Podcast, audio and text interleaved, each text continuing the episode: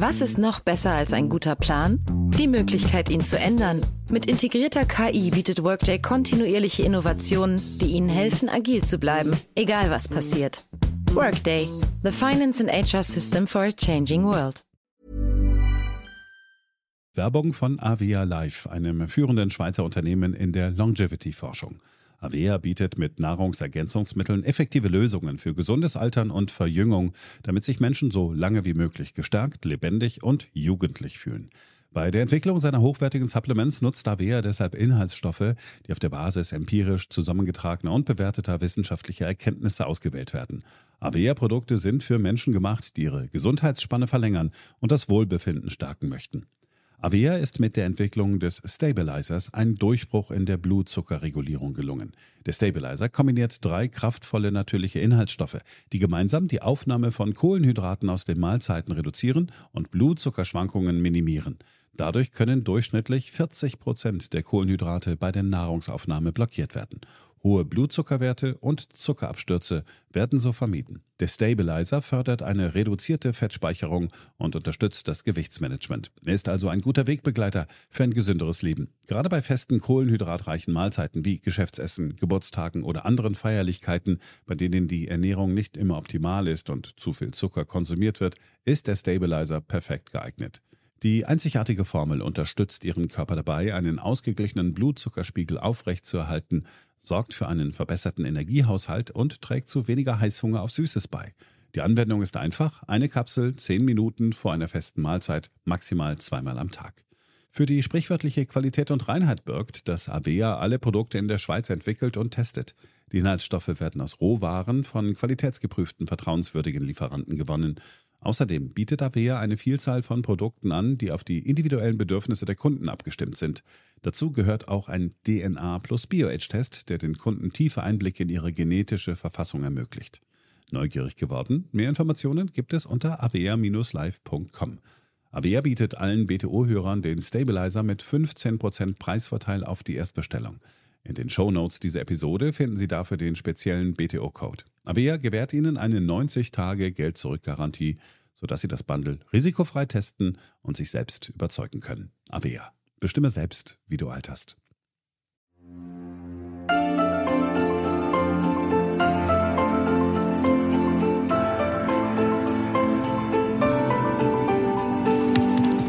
Hier ist BTO Beyond Obvious 2.0, der Ökonomie-Podcast von Dr. Daniel Stelter.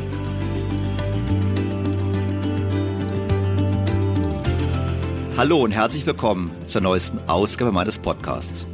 Ja, Kapitalismus ist das Thema und vor allem auch die Kapitalismuskritik. Wir setzen uns ausführlich mit der Kritik auseinander und stellen fest, oft wird etwas kritisiert als ein Auswuchs des Kapitalismus. In Wirklichkeit ist es aber die Folge staatlicher Interventionen. Also der Kapitalismus ist nicht in jeder Hinsicht toll, aber viele der Kritik, die man ihm übt, ist eigentlich ungerecht, weil in Wirklichkeit gehören andere kritisiert, vor allem Politiker, die sich da einfach einmischen in Märkte, im Glauben, es besser zu können und am Ende alles schlimmer machen. Darum geht es heute, ein spannendes Thema. Fangen wir also an.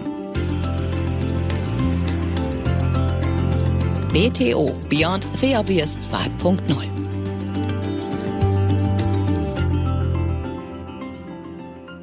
Heute ist der 1. Mai. Seit dem 1. Mai 1890 wird dieser Tag als Protest- und Gedenktag mit Massenstreiks und Massendemonstrationen auf der ganzen Welt begangen. Erinnert wird an die sogenannten Haymarket-Unruhen in Chicago vom Mai 1886. Damals haben Arbeiter für die Einführung des Acht-Stunden-Tages gestreikt. Es kam dann zu Zusammenstößen zwischen streikenden und protestierenden Arbeitern und der Polizei. Dabei wurden Dutzende von Arbeitern getötet, Hunderte verletzt und auch einige Polizisten kamen dabei zu Schaden. Seither gilt der 1. Mai als Kampftag der Arbeiterbewegung. Schon 1919 gab es in der Weimarer Republik den Versuch, ihn zu einem gesetzlichen Feiertag zu machen. Diese scheiterten letztlich am Widerstand der bürgerlichen Opposition, aber auch an der Uneinigkeit der linken Kräfte. Staatlicher Feiertag wurde der 1. Mai in Deutschland dann auf Betreiben der Nationalsozialisten. die 1933 als Tag der nationalen Arbeit einführten, während sie gleichzeitig die unabhängigen Gewerkschaften abschafften. Nach dem Krieg blieb der 1. Mai sowohl in der Bundesrepublik wie auch in der DDR gesetzlicher Feiertag. Noch heute dient er dazu, auf die Interessen der Arbeitnehmer aufmerksam zu machen. Für viele sind die Grenzen der Belastbarkeit überschritten. Sorge, Unsicherheit und Trauer bestimmen das Leben vieler Menschen. Wir haben in den vergangenen Monaten viel gelernt.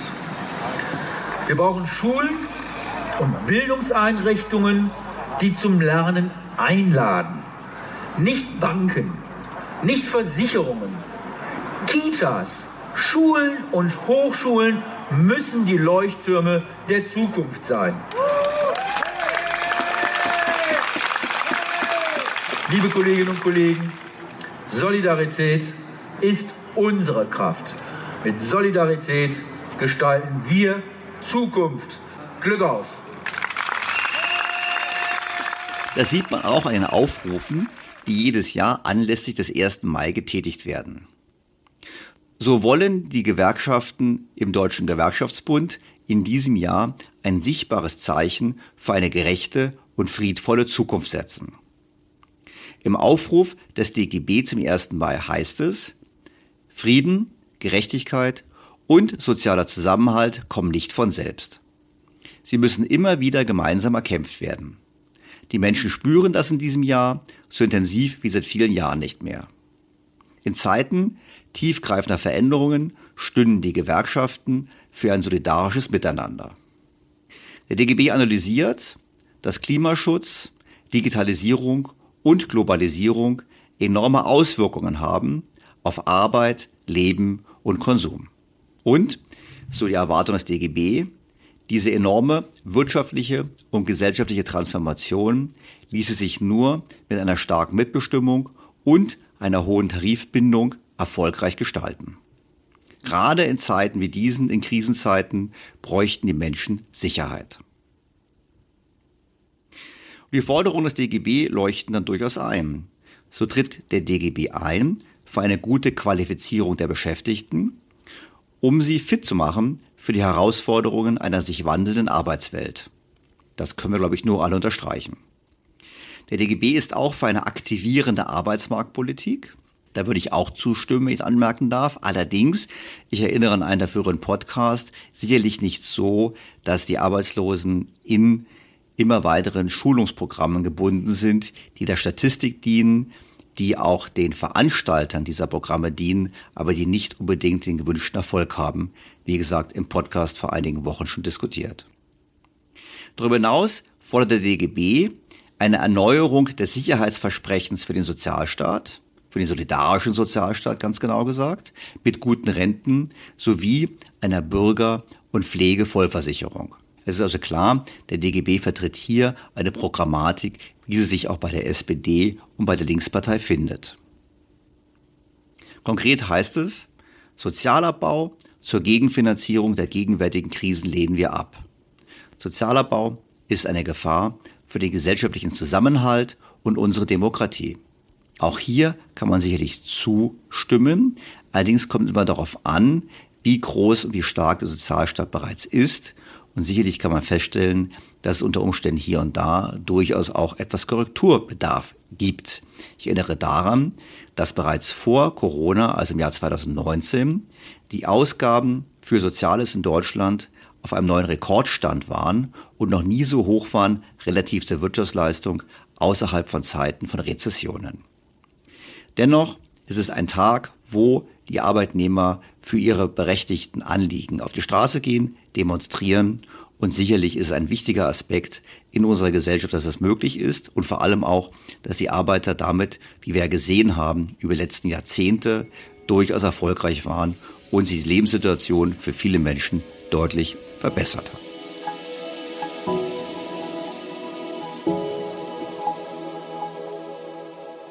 Nun bleibt es nicht bei diesem Thema. Die Kritik an unserer Wirtschaftsordnung geht nicht nur am 1. Mai immer weiter. Nicht nur diejenigen, Die friedlich protestieren, lehnen den Kapitalismus oftmals ab.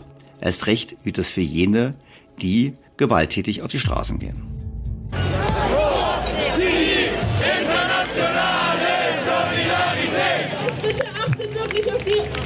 Abstände. Die Bullen haben schon gedroht, dass sie eingreifen werden. In Berlin hat es am Abend bei Demonstrationen zum 1. Mai Auseinandersetzungen mit der Polizei gegeben. Zuvor war ein Protestzug mit mehreren tausend Teilnehmern aus dem linken Spektrum durch den Stadtteil Neukölln gezogen. Die Demonstranten zündeten Barrikaden an.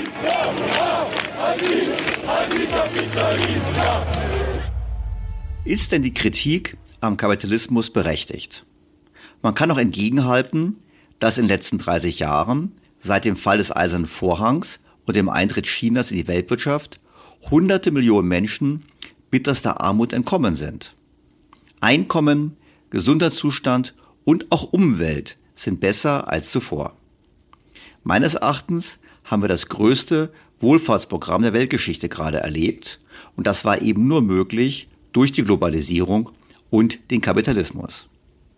Natürlich ist unstrittig, dass diese Verbesserung für viele Menschen auf der Welt konkret in Industrieländern natürlich für einige Personengruppen nachteilig war, einfach deshalb, weil ihre Lohnentwicklung schlechter war als ohne Globalisierung. Das muss man anerkennen und da ist sicherlich auch erforderlich, dass Politik darauf weiter reagiert, wie sie es bereits tut. Ich denke nur an die erhebliche Umverteilung in Deutschland, die ja dazu führt, dass die sehr ungleichen Markteinkommen deutlich gleicher und nivellierter sind und faktisch auf einem Niveau sind, wie es nur ganz wenige Länder im Rahmen der OECD erreichen.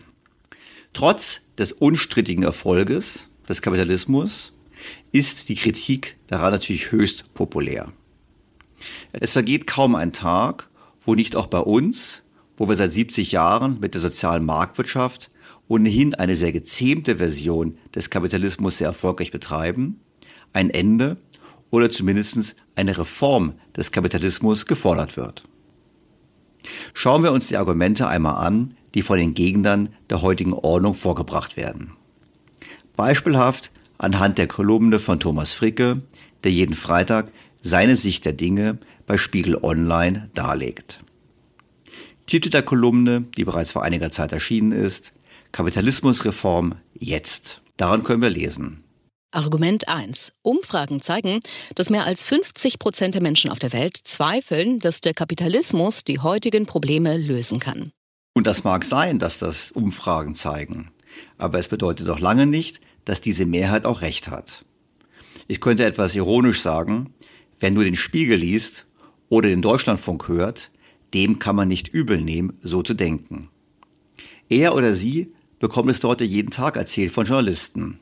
Und diese sind, so zumindest das Ergebnis einschlägiger Studien, eher dem linken und damit dem kapitalismuskritischen Lager zuzurechnen. Der Journalist Jan Fleischauer hat das in seiner Kolumne mal so erklärt. Warum sind so viele Journalisten links eingestellt? Ein Grund ist das, was die Soziologie Selektionsverzerrung nennt.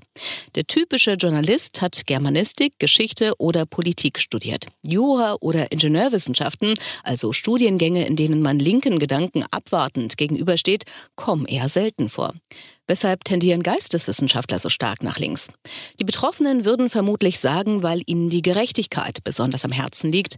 Meine Antwort wäre, dass es sich um eine Art Kompensationshandlung handelt. Stellen Sie sich vor, Sie sind mit Bill Gates zur Schule gegangen. Sie haben nur eine Chance, wie Sie sich herauswinden können. Sie sagen, das stimmt schon, Bill Gates ist viel reicher als ich, aber ich habe mich nicht korrumpieren lassen. Ich bin nicht zum Kapitalistenschwein geworden. Und das hört man natürlich dann ganz konkret bei den Radiosendungen und den Fernsehkommentaren, wo eben der Kapitalismus nicht gut wegkommt. Gut, die Mehrheit steht also laut Fricke dem Kapitalismus skeptisch gegenüber.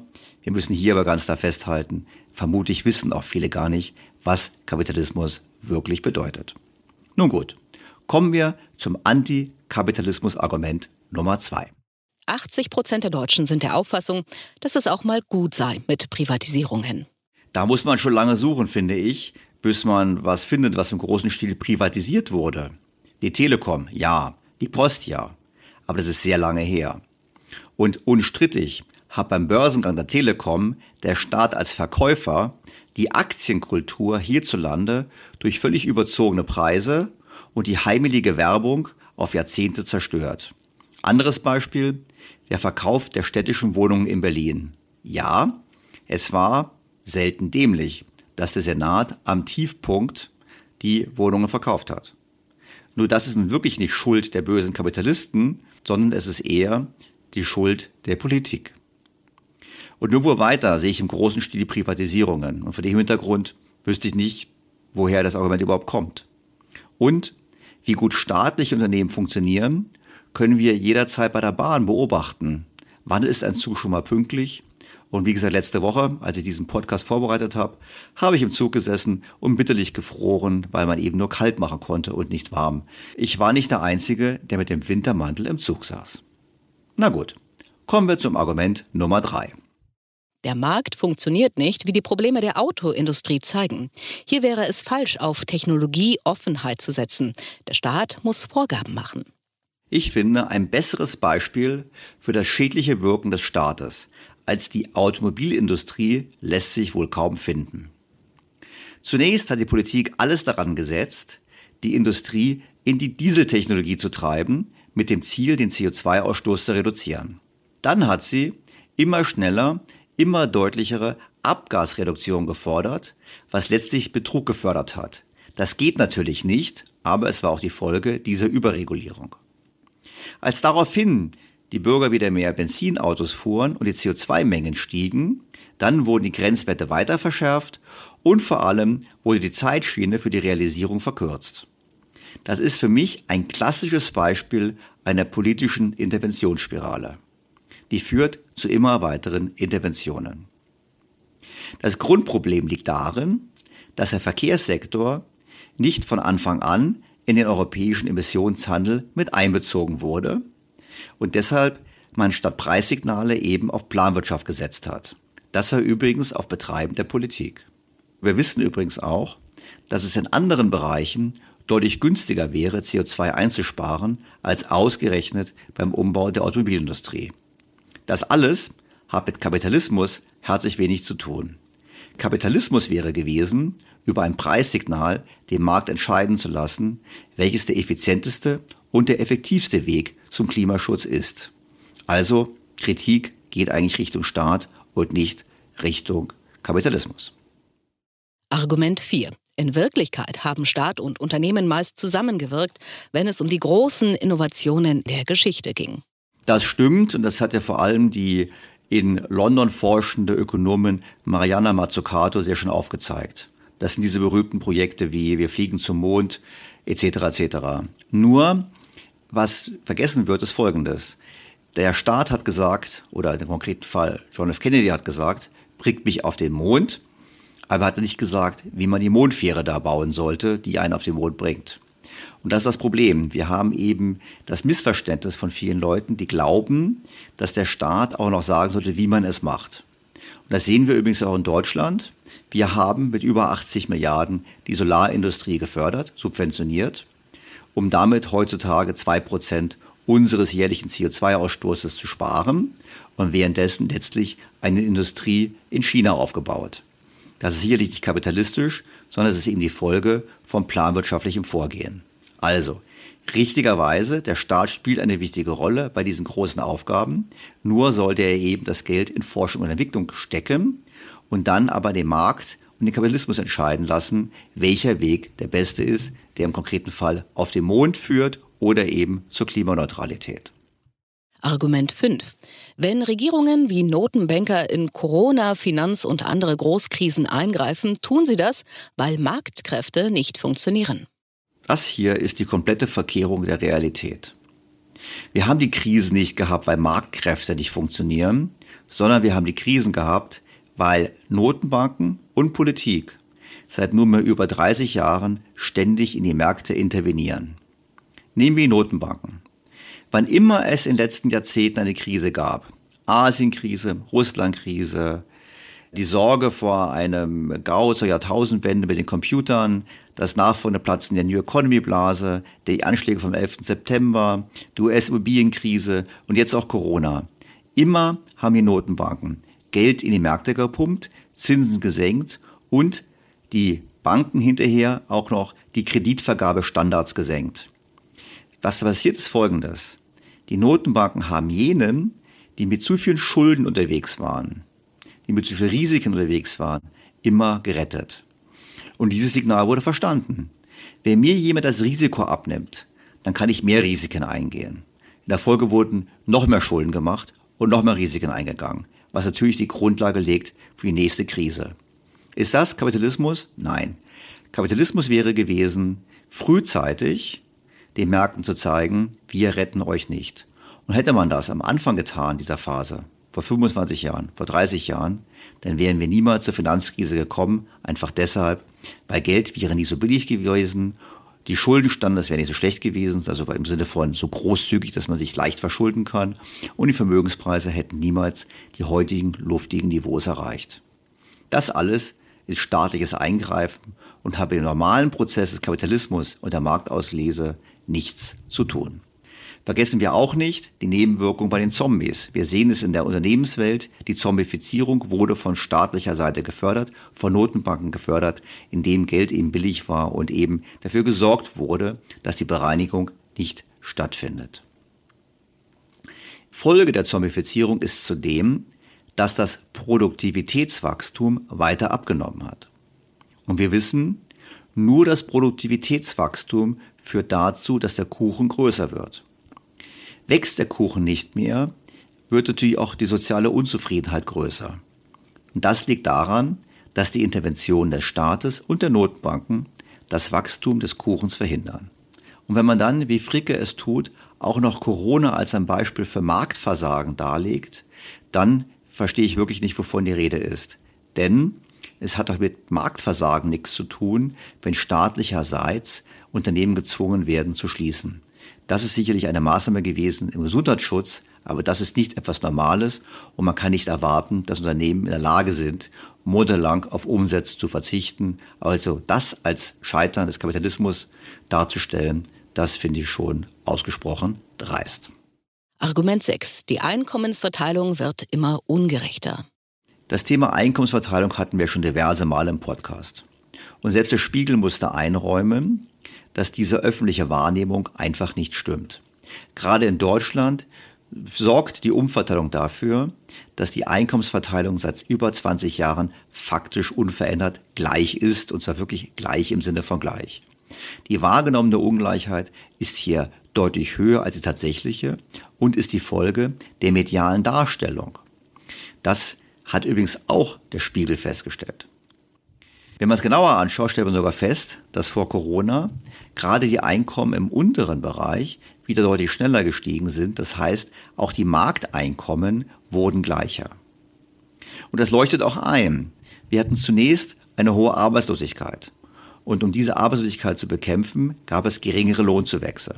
Das heißt, früher arbeitslose Menschen hatten endlich einen Job. Dann hatten wir die Zuwanderung und es ist uns gelungen, Millionen von Zuwanderern zu integrieren. All das war natürlich erst möglich mit geringeren Löhnen. Kaum war das erfolgt, begannen die Löhne zu steigen. Das heißt, auch dieser Punkt stimmt schlichtweg nicht und vor allem hier greift der Staat erfolgreich ein und wir haben eben nach Steuern und Umverteilung nicht die bemängelte Ungleichheit. Offensichtlich funktioniert die soziale Marktwirtschaft in Deutschland ganz gut. Argument 7. Die Vermögensverteilung ist immer ungleicher. Wir wissen, dass die Vermögensverteilung bei uns in Deutschland ungleicher ist als in anderen Ländern. Nur, es lohnt sich genauer hinzuschauen. Zum einen müssen wir festhalten, dass unsere Reichen nicht unbedingt deutlich reicher sind als die Reichen in Italien, Frankreich, Spanien und anderswo. Das Problem ist, dass die breite Masse der Bevölkerung über weniger Vermögen verfügt. Die Ursachen dafür sind klar. Hohe Steuer- und Abgabenbelastung, falsche Geldanlage, also Sparbuch, Lebensversicherung statt Aktien und eine deutlich geringere Eigentumsquote bei Immobilien. Und hier hat der Staat durchaus eine negative Rolle zu spielen. Zum einen hat die Politik über Jahre dafür geworben, dass man das Geld schlecht anlegt in Versicherungen und ähnlichem. Und zum anderen sind gerade auch für Geringverdiener die Kosten eines Immobilienerwerbes eine wichtige Hürde. Und wir wissen, dass die Abgaben, die Grunderwerbsteuer in den letzten Jahren deutlich gestiegen ist. Ein anderer wichtiger Punkt wird auch verdrängt.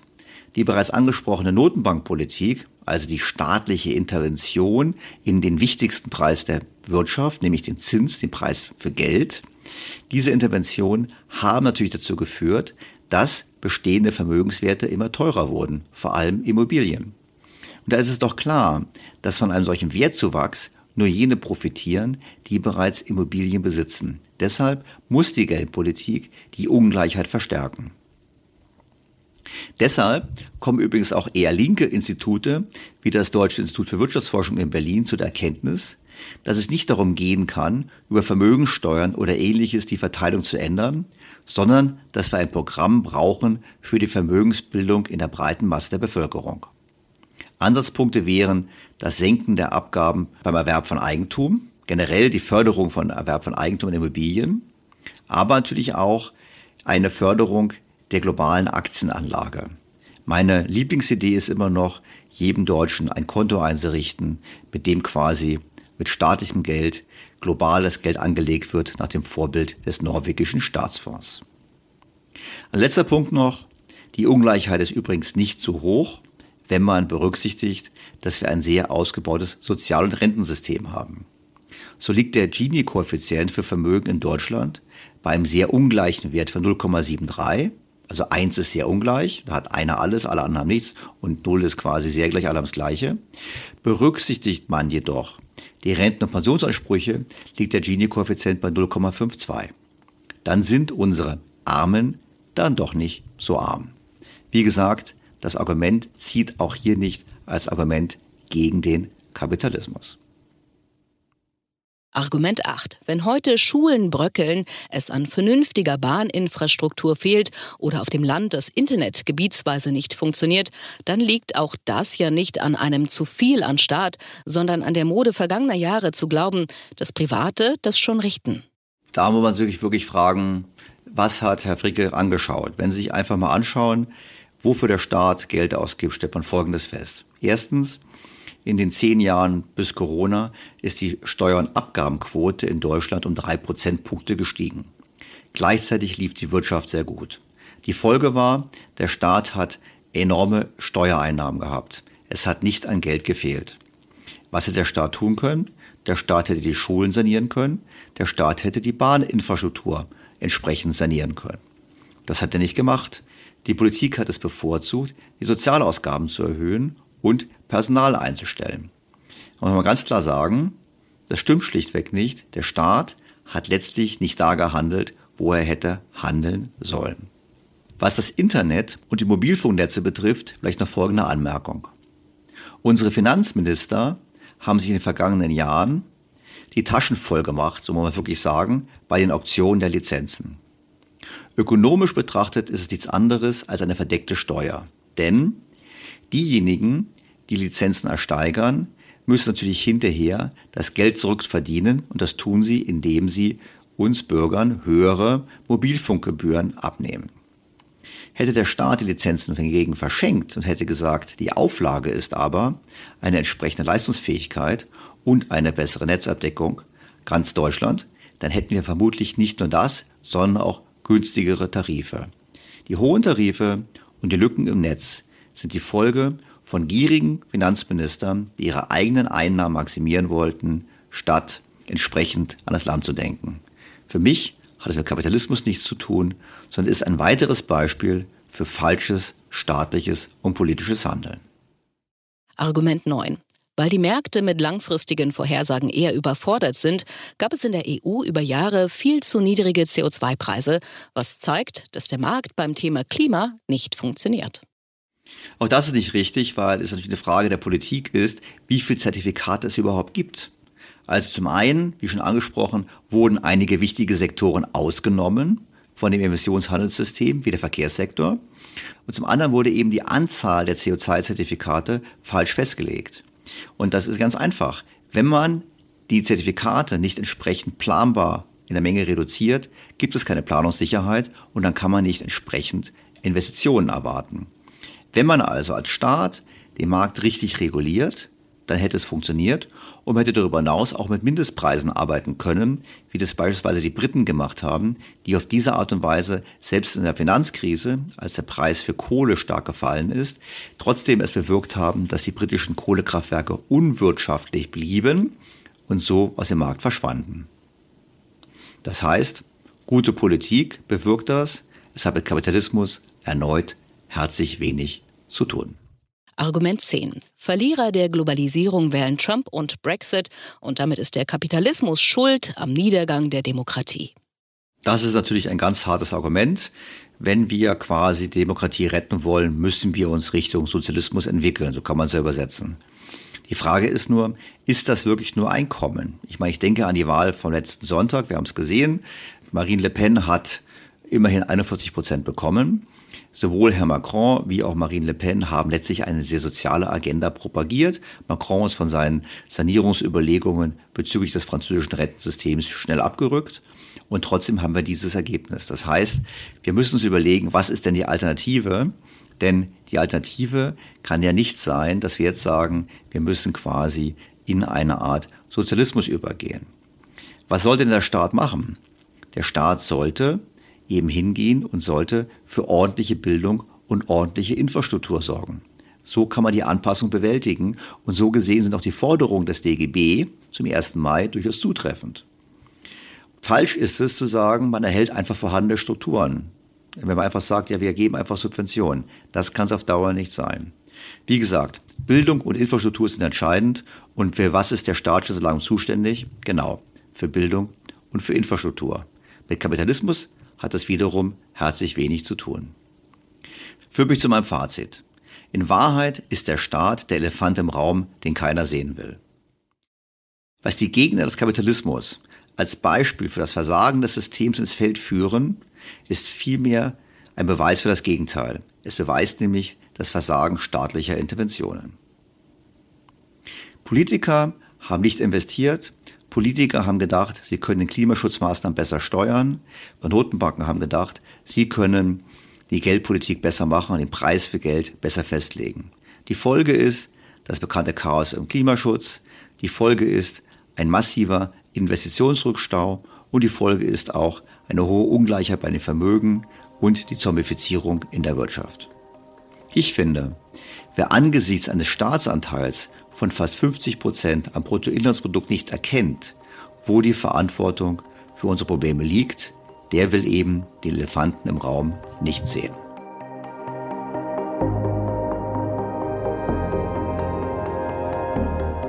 Doch schauen wir das Thema nochmal genauer an. Das mache ich mit meinem heutigen Gesprächspartner. Er ist ehemaliger Maoist und danach Marxist und ist heute einer der glühendsten Verteidiger der kapitalistischen Ordnung. Dr. Dr. Rainer Zittelmann ist Historiker, Soziologe und mehrfacher Bestsellerautor. Seine Bücher werden weltweit in zahlreichen Sprachen übersetzt.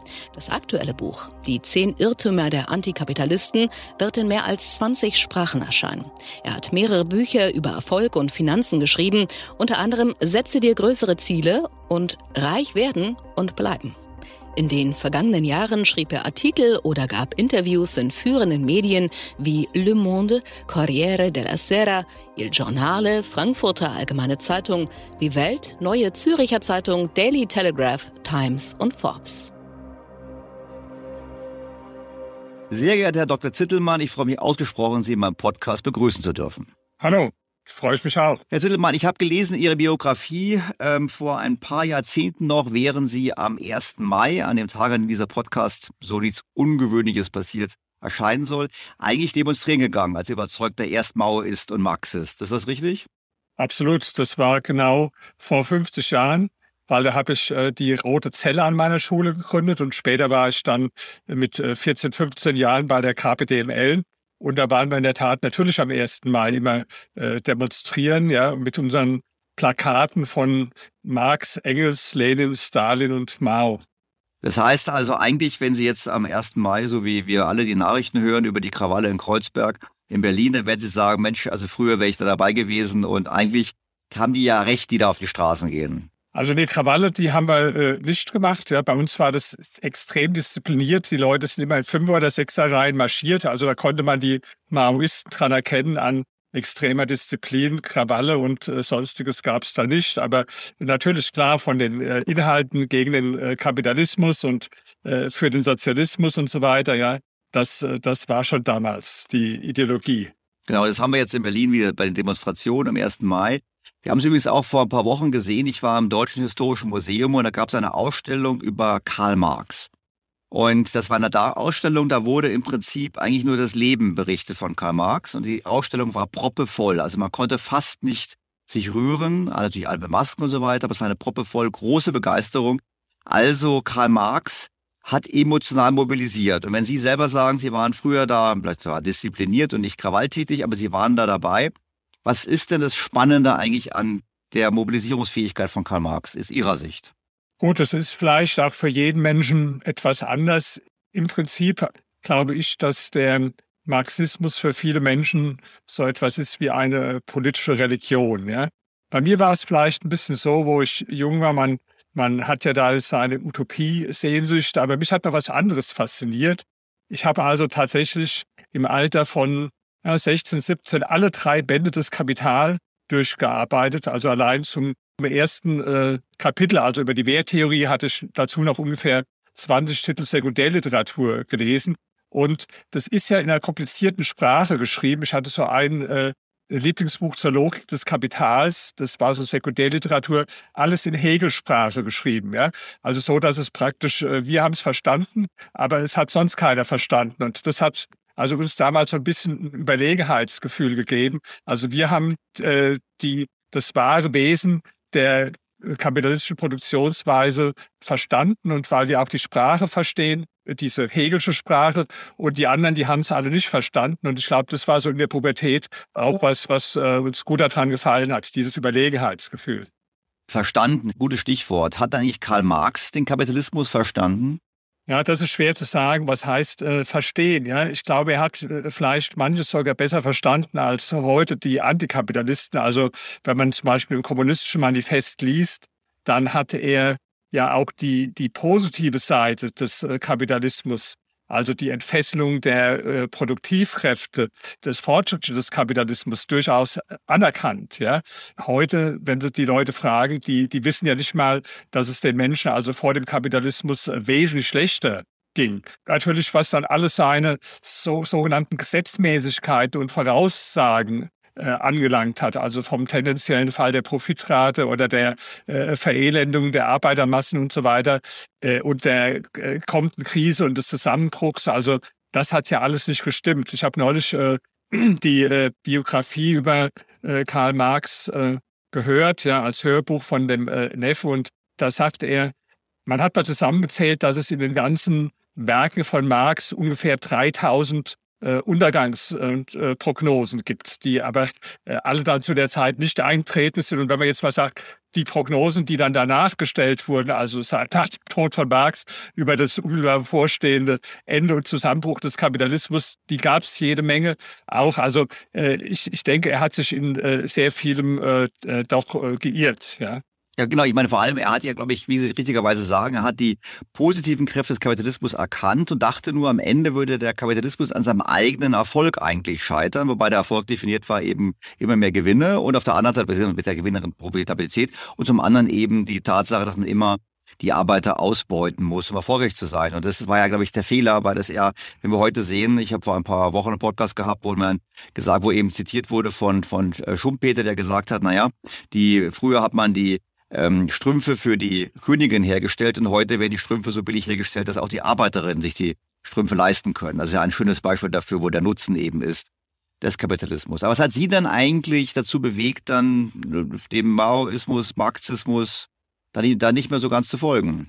Ja, das ist ja ein äh, Prozess, der sich äh, doch über einen längeren Zeitraum ergibt. Es ist ja nicht so, dass man dann äh, heute glühender Maoist ist und morgens früh wacht man auf und unterzeichnet dann FDP-Mitglieds Antrag oder so, ja, sondern das war ja ein Prozess, der, der ging bei mir, sagen wir ungefähr zehn Jahre lang war diese Zeit. Also das hat halt sehr früh begonnen, mit 13 Jahren. Wie gesagt, habe ich diese Rote Zelle gegründet und mich mit 14 dann der KBDML angeschlossen. ja, dann, wo ich das Kapital studiert habe, da kamen so Zweifel, die ich aber wegwischen wollte. Also ich hatte durchaus auch zum Beispiel die Kritik von äh, Böhm-Barwerk an der Werttheorie gelesen. Und das hat mich fast zum Verzweifeln gebracht, weil ich wollte, dass der nicht recht hat, weil Marx musste ja recht haben. Und ich habe dann meinen äh, Genossen, den Älteren, geschrieben, also ich habe hier diese Kritik von dem Böhm-Barwerk und irgendwo scheint mir das logisch, aber wie kann man das jetzt äh, widerlegen? Ja? Das waren dann so erste Zweifel.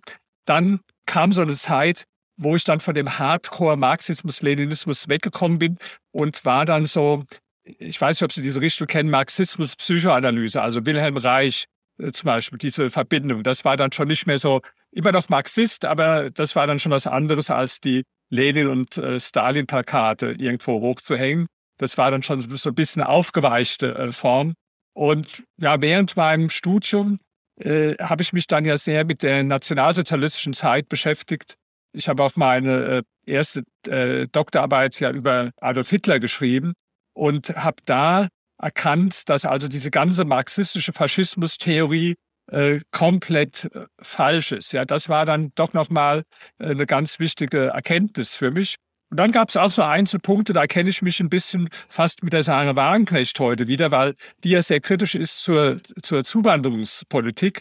Und das war bei mir damals auch tatsächlich ein Auslöser, dass ich so diese, diese äh, linken Ideen von äh, alle Zuwanderer willkommen heißen und so weiter und auch die Probleme, die damit verbunden sind, die zu ignorieren. Da habe ich also eigentlich genau damals argumentiert wie die Sarah Wagenknecht, aber bin trotzdem noch Antikapitalist geblieben. Das sieht man ja bei ihr auch. Also das ist oft so, dass so eine Änderung an einem Punkt anfängt.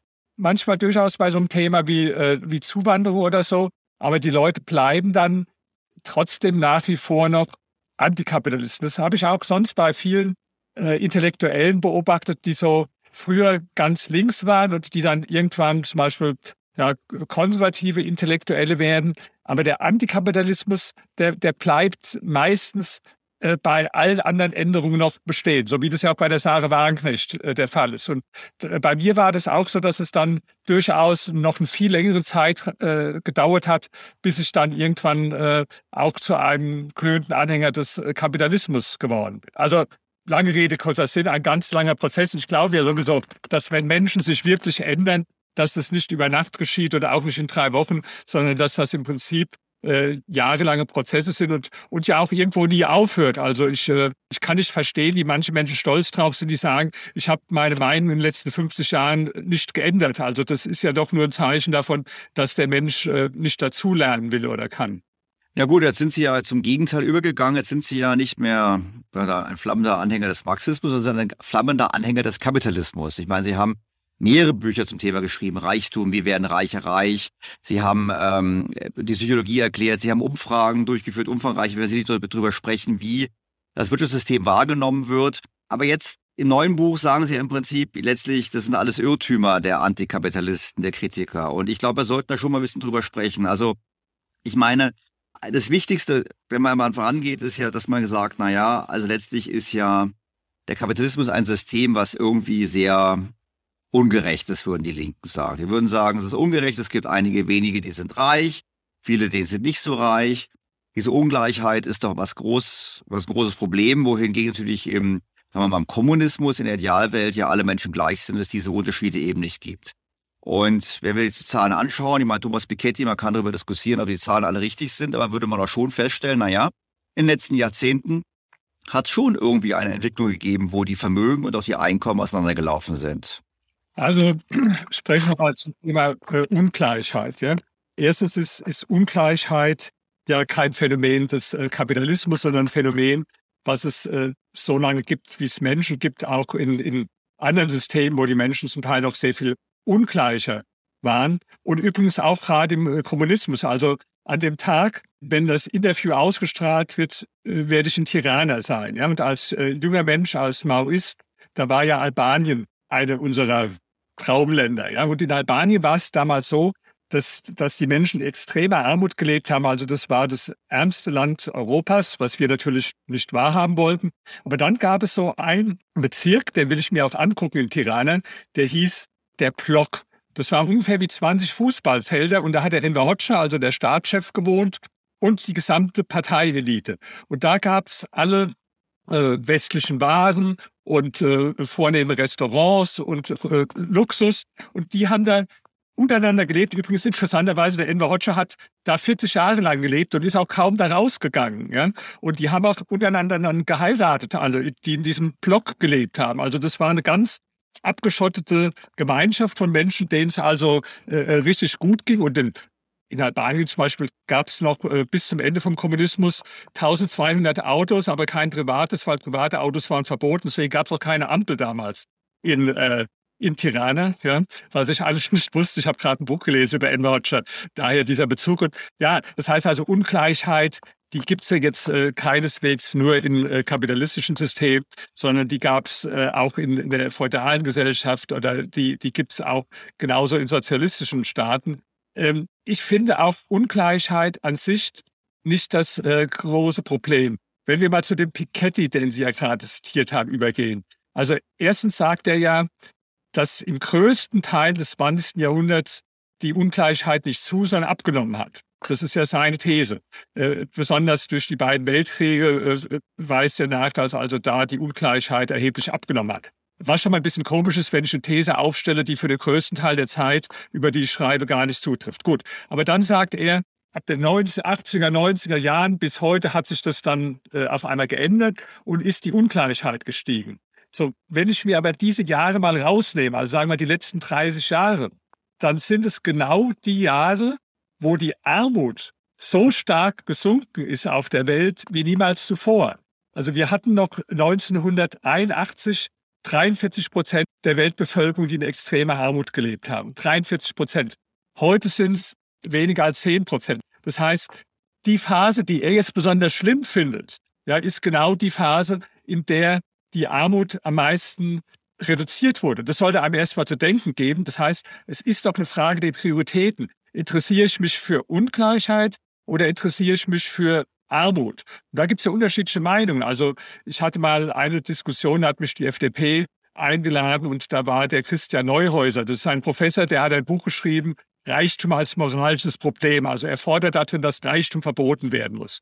Und der vertritt direkt die These, dass er sagt, also es geht gar nicht primär darum, dass man die Situation derjenigen, die unten sind, verbessert, sondern selbst wenn die gleich bleibt und man nimmt nur den oben etwas weg, dann ist es schon eine bessere Gesellschaft, weil dadurch die Menschen gleicher sind. Ja?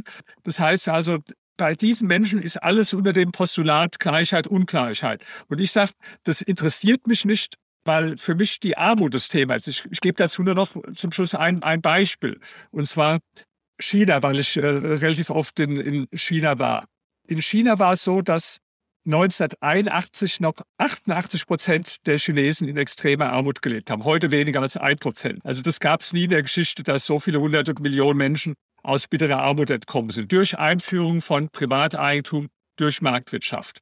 Aber natürlich ist die Ungleichheit gestiegen, ja, weil zu, zu Maos Zeit da gab es also äh, überhaupt keine Milliardäre. Vielleicht war Mao der einzige Millionär, weiß man nicht. Ja. Aber zumindest Milliardäre gab es nicht. Heute gibt es so viele Milliardäre in China wie sonst nur in den USA, sondern vielleicht ein bisschen mehr. Also in, in Peking leben heute mehr Milliardäre als in New York. Das wissen auch viele nicht. So, das heißt, die Ungleichheit ist gestiegen, weil wir einige extrem Superreiche haben und äh, da natürlich der Abstand zu den anderen höher geworden ist. Aber ich habe jetzt keinen einzigen Menschen getroffen in China, der gesagt hat, komm, lass uns wieder zurück zur Mao-Zeit, weil da waren da alle gleicher gewesen. Und äh, deswegen müssen wir da wieder zurück. Also da sieht man doch, es kommt darauf an, wie man die Prioritäten setzt. Ich folge Ihnen. Ähm, jetzt haben wir natürlich folgenden Effekt. Wir hatten ja diese Globalisierung, wir hatten eben China, die eben marktwirtschaftliches System eingeführt haben. Und das ging natürlich letztlich zu Lasten der niedrigeren Einkommensgruppen im Westen. Einfach deshalb, weil Arbeitsplätze unter Druck kamen, Löhne unter Druck kamen, einfach weil verlagert wurde nach China. Und umgekehrt haben natürlich die, ähm, sagen wir mal so, die Eliten im Westen davon profitiert, weil sie konnten dann im Prinzip die Produktion verlagern nach einem billigen Standort. Also kann man dann schon sagen, ja, das stimmt, die weltweite Armut hat abgenommen, aber den Preis dafür haben überproportional die geringer Verdienenden bezahlt in Industrieländern und deshalb ist da schon was dran, dass man sagen muss, na ja, Warum müssen eigentlich nur die dafür bezahlen und die, sagen wir mal so, die Top-Einkommensbezieher, die profitieren vielleicht sogar noch davon? Da, da würde ich erstmal einen Unterschied machen, eine Differenzierung noch einschalten. Was den Konsum anlangt, da glaube ich, dass alle von profitiert haben, gerade auch die die Geringverdiener äh, von der Globalisierung. Also weil, weil doch, wenn man vergleicht, äh, welche Produkte zu welchen Preisen man äh, heute kaufen kann oder vor 30 Jahren kaufen kann oder für 40 Jahren, dann haben also da gerade die unteren sozialen Schichten sehr stark von profitiert. Also sei das jetzt äh, Kleidung oder Elektronikartikel oder alles Dinge, die ja wesentlich äh, erschwinglicher geworden sind. Wenn ich jetzt von dem Einkommen spreche, gebe ich zu, dass es möglicherweise so ist, dass sagen wir mal, wenn, wenn in den USA zehn Leute von der Mittelschicht in die Unterschicht abgestiegen sind und dafür aber in China 100 aus der Armut in die dortige Mittelschicht aufgestiegen sind, dann kann man sagen, das ist ungerecht. Und klar, das sind dann auch diese Amerikaner, die das machen, die sagen, die chinesische Schuld, ich wähle jetzt den Trump, wir sind jetzt für äh, Protektionismus. Ja, da bin ich der Meinung,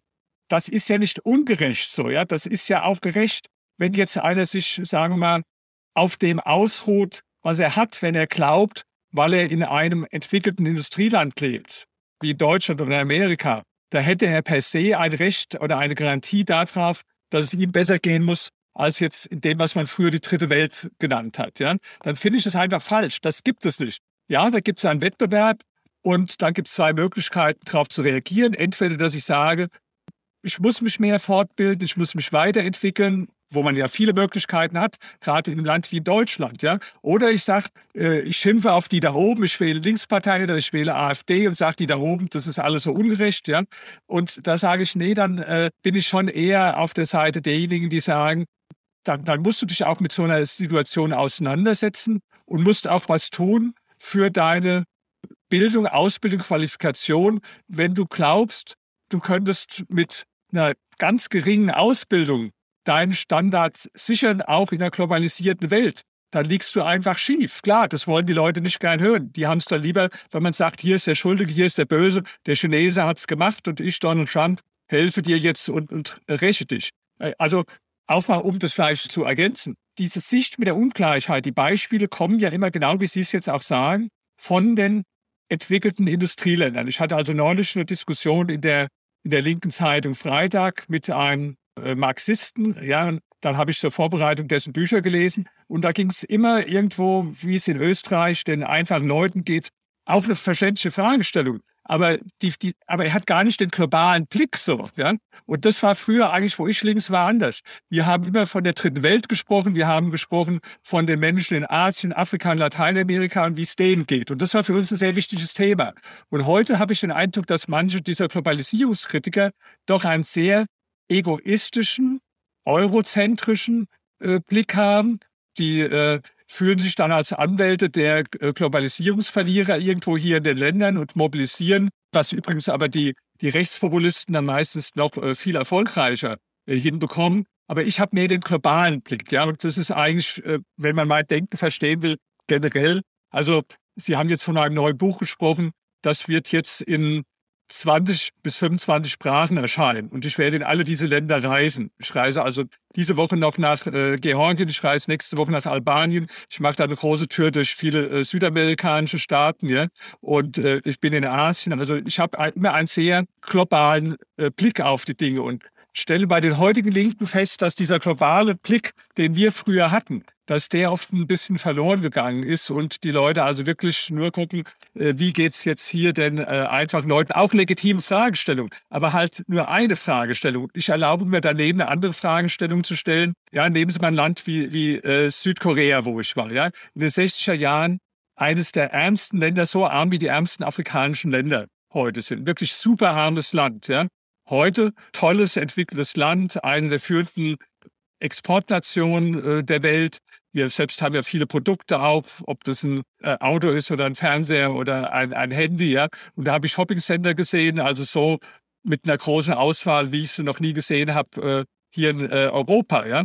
Oder, oder Vietnam, ein anderes Beispiel, wo ich also sehr viele Kontakte habe. Ich habe gerade äh, übermorgen hier mit einer Delegation aus äh, Vietnam von Wirtschaftsleuten äh, ein Gespräch. Und da ist es auch so, dass also sich die Lage ja extrem verbessert hat der Menschen im Vergleich zur Zeit des Sozialismus. Und diesen globalen Blick, ja, den ich für mich in Anspruch nehme, den vermisse ich bei den heutigen Linken.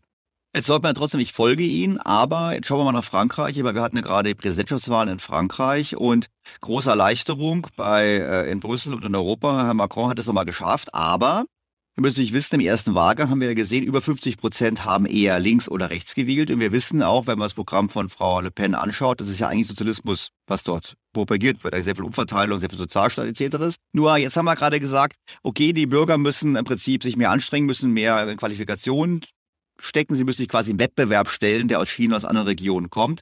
Aber gäbe es nicht da eine Aufgabe? Ich meine, im Kapitalismus ist es ja eine Sache dem Motto, jeder muss sich für, also für sich alleine sorgen. Ich meine, sagen Sie dann, da soll der Staat dafür sorgen, dass die Bildungssysteme besser sind oder was wäre Ihre Antwort darauf? Weil so einfach jetzt zu warten, bis quasi die radikale Stimmung mehr zunimmt und politisch wir destabilisieren, kann es ja auch nicht sein.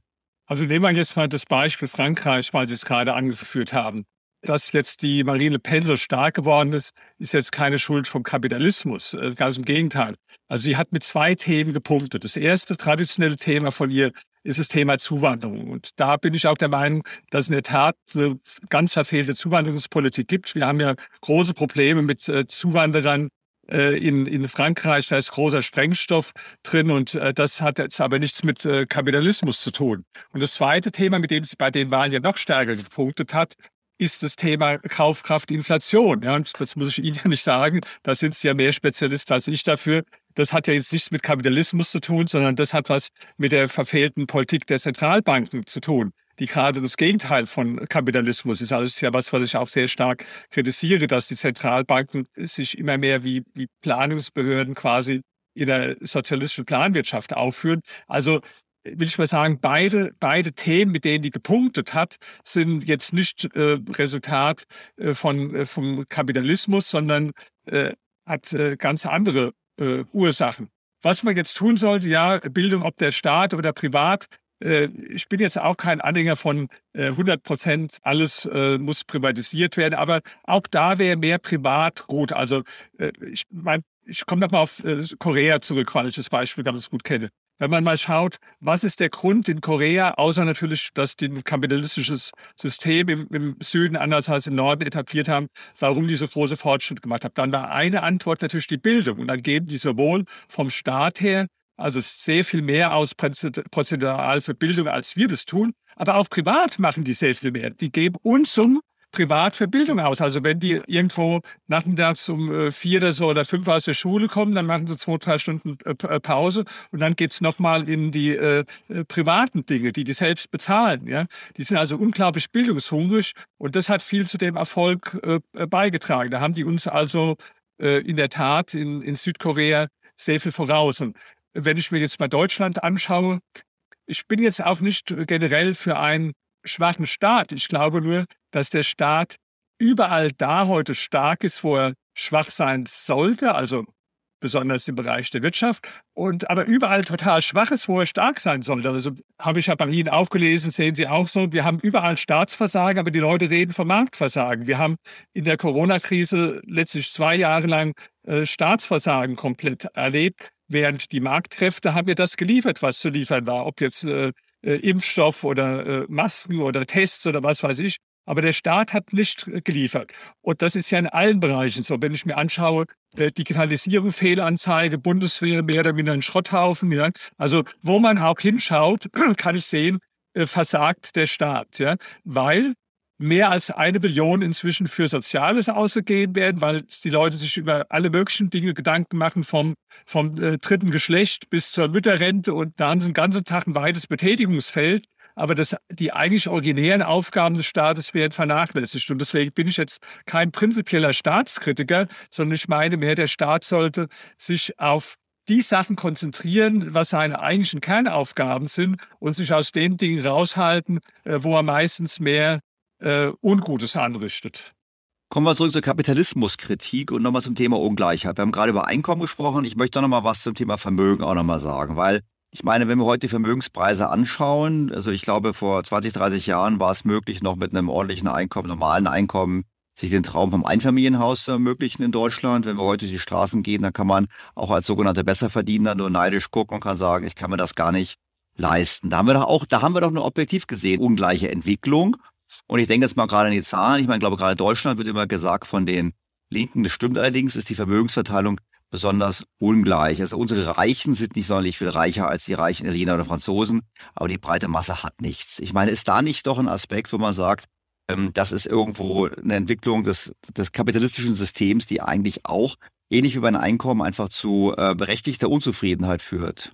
Also es hat natürlich, äh, Sie sagen, dass es in Deutschland stärker ist als in manchen anderen Ländern. Das hat natürlich auch was mit der Dummheit der Deutschen äh, bei ihrer Geldanlage zu tun, muss man auch ganz ehrlich sagen. Ja in Deutschland ist traditionell so, dass am meisten bevorzugt waren die unsinnigsten äh, Geldanlageformen, also wie Kapitallebensversicherung, Sparbücher und äh, äh, ähnliche äh, Bausparverträge, alles äh, irgendwo Dinge, äh, mit denen man sein Geld äh, besser vernichten kann, während die Immobilienquote ja äh, deutlich geringer ist als in anderen Ländern, jetzt als in Italien, Spanien, eigentlich in als in den meisten anderen Ländern, wenn man mal die Schweiz äh, wegnimmt. Und auch die Aktienquote war immer sehr niedrig. Also das heißt, äh, da wo wir jetzt diese hohen Vermögenspreisentwicklungen hatten in den letzten Jahren, Aktien und Immobilien waren das, wo so die breiten Schichten nicht dran wollten. Die äh, klar, die die Vermögenden schon eher, aber ich meine, ähm, die Chance, eine Aktie zu kaufen oder eine ETF zu kaufen, das ist ja kein Privileg, da steht ja nirgendwo ein Schild dran, Achtung,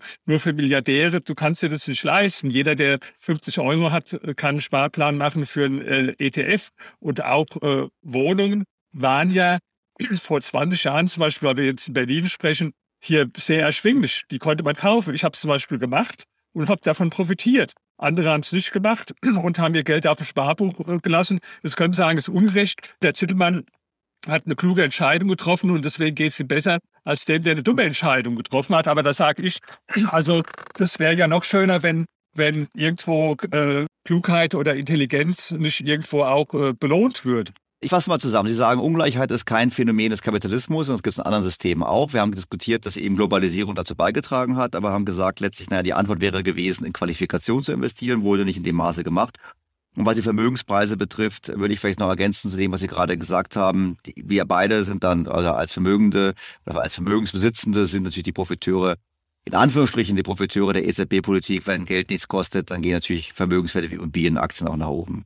Vielleicht blicken wir mal auf den einen weiteren Kritikpunkt. Dazu habe ich auch ein paar Podcasts schon gemacht, nämlich das Thema Wachstumszwang des Kapitalismus. Da wird immer gesagt, der Kapitalismus ist deshalb schlecht, weil er dazu zwingt, dass die Wirtschaft ewig wachsen muss und wir haben es ja mit einer endlichen Welt zu tun. Deshalb geht der Kapitalismus einher mit Umweltzerstörung und äh, Klimazerstörung. Und genau deshalb fordern ja auch Vertreter von Fridays for Future und anderen ja den Ende des Kapitalismus, um auf diese Art und Weise das Weltklima zu retten. Ich meine, es klingt ja erstmal vollkommen logisch, sodass eigentlich kein Mensch widersprechen kann. Wenn einer sagt, und die Leute kommen sich immer schlau vor, als ob sie jetzt irgendeine besondere Erkenntnis hätten, wenn die sagen, die, die Rohstoffe der Erde sind endlich und deshalb kann es kein unendliches Wachstum geben. Und dann fühlen sie sich besonders schlau, äh, wenn sie das postuliert haben. Nur wenn man mal näher äh, dahin schaut, ist es halt äh, nicht so einfach, wie diese Formel sagt. Weil dieser Zusammenhang von Steigerung des Bruttosozialproduktes auf der einen Seite und äh, Rohstoffverbrauch, den, den gab es in der Tat sehr so, sagen wir ungefähr bis in die 70er Jahre, wo dieses Buch erschienen ist äh, von dem Club of Rome, also das bekannte Buch über die Grenzen des Wachstums, das fast ausschließlich aus Irrtümern bestanden hat. Jetzt äh, war es gerade vor interessanterweise groß gefeiert worden, 50. Erscheinungstag, äh, Erscheinungsjahr von einem Buch, das äh, praktisch überall falsch gelegen hat, auch eigenartig, aber das hat man gefeiert, obwohl es praktisch überall falsch gelegen hat. Aber ich will es denen gar nicht vorwerfen, weil in der Tat wenn man das hochgerechnet hat, was so bis in die 70er Jahren passiert ist, einfach interpoliert hat für die Zukunft, dann mussten tatsächlich ähnliche Dinge herauskommen. Nur äh, es hat sich halt entkoppelt. Ja? Äh, deswegen, ich dieses Buch von McAfee, äh, äh was, wo ich sehr viel gelernt habe, äh, zitiert, der also darstellt, äh, wie sich immer mehr auch Wachstum von Rohstoffverbrauch entkoppelt hat. Und damit es nicht so abstrakt ist, gebe ich vielleicht mal drei einfache Beispiele. Also wir haben ja einen Trend zur Dematerialisierung oder Miniaturisierung. Das Handy, was jeder von uns hat, ja. Ich glaube, es hat mal einer ausgerechnet, dass da 30 Geräte drin stecken. Also ich weiß nicht, ob ich sie alle zusammenbekomme, aber wir alle wissen, früher braucht man dann äh, äh, Telefon und vielleicht noch ein Faxgerät und noch ein äh, Taschenrechner, vielleicht noch ein Kompass und eine Videokamera und ein Fotoapparat und ja, also wie gesagt, das sind 30 Dinge, die da drin standen, mehrere Mikrofone was heute alles so komprimiert ist, dass also wesentlich weniger Ressourcen verbraucht werden dafür. Eine kapitalistische Erfindung. Ein anderes Beispiel dafür, Bücher. Also wo ich äh, jung war, da habe ich praktisch alles Geld für zwei, ich hatte nicht viel Geld, aber alles, was ich hatte, für zwei Sachen ausgegeben, für Bücher und für Schallplatten. Und war ganz stolz also auf meine große Büchersammlung. Ich bin auch ein altmodischer Mensch, der bis heute, gebe ich zu, immer noch also diese gebundenen Bücher kauft. Mein Vater ist 93 und ist da ein bisschen schon fortschrittlicher. Der benutzt also schon länger E-Books, findet er auch bequemer. Und da, da wird ja viel weniger äh, Material, Rohstoff verbraucht für so ein äh, E-Book. Und bei der Musik ist es gleich. Also die, da gab es ja erst die großen Schallplatten, Sie kennen sie vielleicht noch, ja. Äh, die jungen Menschen kennen die gar nicht mehr. Da gab es die CDs, die schon weniger verbraucht haben, ja. Und ja, meine Freundin, die ist, die ist jünger, die lacht mich ja aus, äh, dass ich jetzt praktisch CDs immer noch kaufe, weil jeder äh, junge Mensch heute wird keiner auf die Idee kommen, CD zu kaufen, weil die das irgendwo runterladen. Äh, MP3, wo also praktisch gar keine oder kaum Rohstoffe verbraucht werden. Das sind jetzt immer so drei Alltagsbeispiele, die zeigen, dass also diese einfache Formel, ja, immer mehr Wachstum, äh, verbraucht immer mehr Rohstoffe, in der einfachen Form nicht stimmt. Feststellung Nummer eins. Feststellung zwei, wenn die Leute sagen, der Grund für Klimawandel und der Grund für Umweltzerstörung ist die Raffgier der kapitalistischen Unternehmen, also einfach gesagt, dann müsste ja in einem System, wo es nicht das private Eigentum gibt und nicht diese Raffgier der privaten Kapitalisten, müsste ja eigentlich dann entsprechend besser sein. Ja? Wenn wir aber mal in die Geschichte gucken, ist das genau Gegenteil der Fall. Also ich habe in meinem Buch da sehr interessante Zahlen zum Vergleich Bundesrepublik DDR, was man ganz gut vergleichen konnte. Also es gab keinen größeren Klimasünder als die äh, äh DDR. Ja? Die CO2-Emissionen, also jetzt bezogen aufs Bruttosozialprodukt, waren, waren dreimal so groß in der DDR wie in der Bundesrepublik. Auch bei vielen anderen äh, Kennzahlen, also Schwefeldioxid oder äh, äh Schwebenstaub, da, da war es die Emissionen zehnmal höher in der DDR. Sowjetunion, wissen wir, es gab also kein Land, das in der ganzen Geschichte, das so brutal seine Umwelt zerstört hat wie in der Sowjetunion. Alles Länder, wo der Kapitalismus abgeschafft war. Es sollte nur zu denken geben, dass, wenn man sagt, der Kapitalismus ist dran schuld, ja, da wo der Kapitalismus nicht dran war, ist es äh, schlimmer. Und jetzt sagen natürlich die Leute dann als Gegenargument, naja, hören Sie mir auf damit, wir wollen ja nicht sowas wie in der DDR, wir wollen nicht sowas äh, wie in der Sowjetunion. Ich sage, leider doch. Also ich habe äh, zum Beispiel dieses Buch von der Naomi Klein äh, gelesen und auch äh, zitiert, die so ein Standardbuch geschrieben hat über Kapitalismus äh, versus äh, äh, Klimawandel. Ja?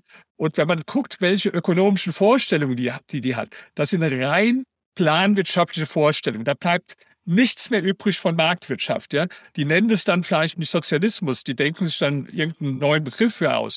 Aber rein ökonomisch gesehen ist es absolut äh, sozialistische Planwirtschaft, was die fordern, auch wenn sie es anders nennen. Und das beobachte ich immer wieder, dass wenn die Linken dann sagen, ja, komm ja aber nicht mit so einem Beispiel äh, äh DDR oder so, wer will das denn schon? Ja, die kritisieren am Sozialismus immer die politische Unterdrückung. Also Mauer, Staffeldraht, die sagen, ja, da gab es keinen Meinungsfreiheit, das wollen wir nicht. Aber ökonomisch sind die Rezepte fast identisch. Ich will es auch an einem anderen, aber nahegelegenen Beispiel verdeutlichen, was so ein Lieblingsthema ist, auch von linken Wohnungspolitik. Äh, wenn man da anschaut, also was sind die Rezepte heute? Wir hatten ja in Berlin die Abstimmung für Vergesellschaftung von großen Immobilienunternehmen, 56 Prozent. Dann haben wir diesen, diesen Mietendeckel gehabt. Das sind also die, die zwei Grundüberzeugungen, also Mietendeckel und äh, Vergesellschaftung. Und da sage ich, das ist ja identisch mit der DDR. Da kann ich nicht den geringsten Unterschied erkennen, weil in der DDR gab es den Mietendeckel, wobei den hat ja nicht die DDR angeführt, sondern Adolf Hitler. Die DDR hat es dann nur, nur fortgesetzt später, ja. Und es gab dann die Vergesellschaftung äh, von, äh, von Wohnungsunternehmen. Also die, die gleichen identischen Grundprinzipien, die in der DDR geherrscht haben, werden heute wieder gefordert. Auch vom, deswegen sage ich, nee, äh, das akzeptiere ich nicht. Wenn ihr sagt, äh, kommt mir nicht mit der DDR, weil das wollen wir nicht, dann sage ich doch, vom ökonomischen, es läuft immer wieder darauf hinaus, Markt auszuschalten, dass der Staat alles bestimmen soll und in möglichst vielen Bereichen private Eigentum zu beseitigen. Das hat nie funktioniert in der Geschichte und äh, wird natürlich auch gegen Klimawandel überhaupt nicht funktionieren, sondern würde die Probleme, die wir haben im Umweltbereich, sogar noch äh, ganz erheblich verschlimmern. Wenn wir jetzt aber den Kapitalismus so positiv darstellen, dann würde ich sagen, naja, ich glaube mal, die Automobilfirmen hätten den Katalysator nie eingeführt, wenn die Politik ihn nicht gezwungen hätte. Äh, kann man sagen, in der DDR hat die Politik sie nicht gezwungen und im Westen wurde sie gezwungen. Das kann man vielleicht auch sagen, im Westen waren sie auch vielleicht innovativer und konnten das verkraften. Und ich meine, das ist ja schon ein Punkt, wo man sagen muss, naja, es gibt ja externe Kosten, die ich nicht unbedingt bezahlen muss als Unternehmen, wenn man die mir nicht in Rechnung stellt. Also nehmen wir mal beide an, CO2 ist etwas, was schädlich ist. Also jetzt nur das, das gesetzt mal an, ist eine Annahme.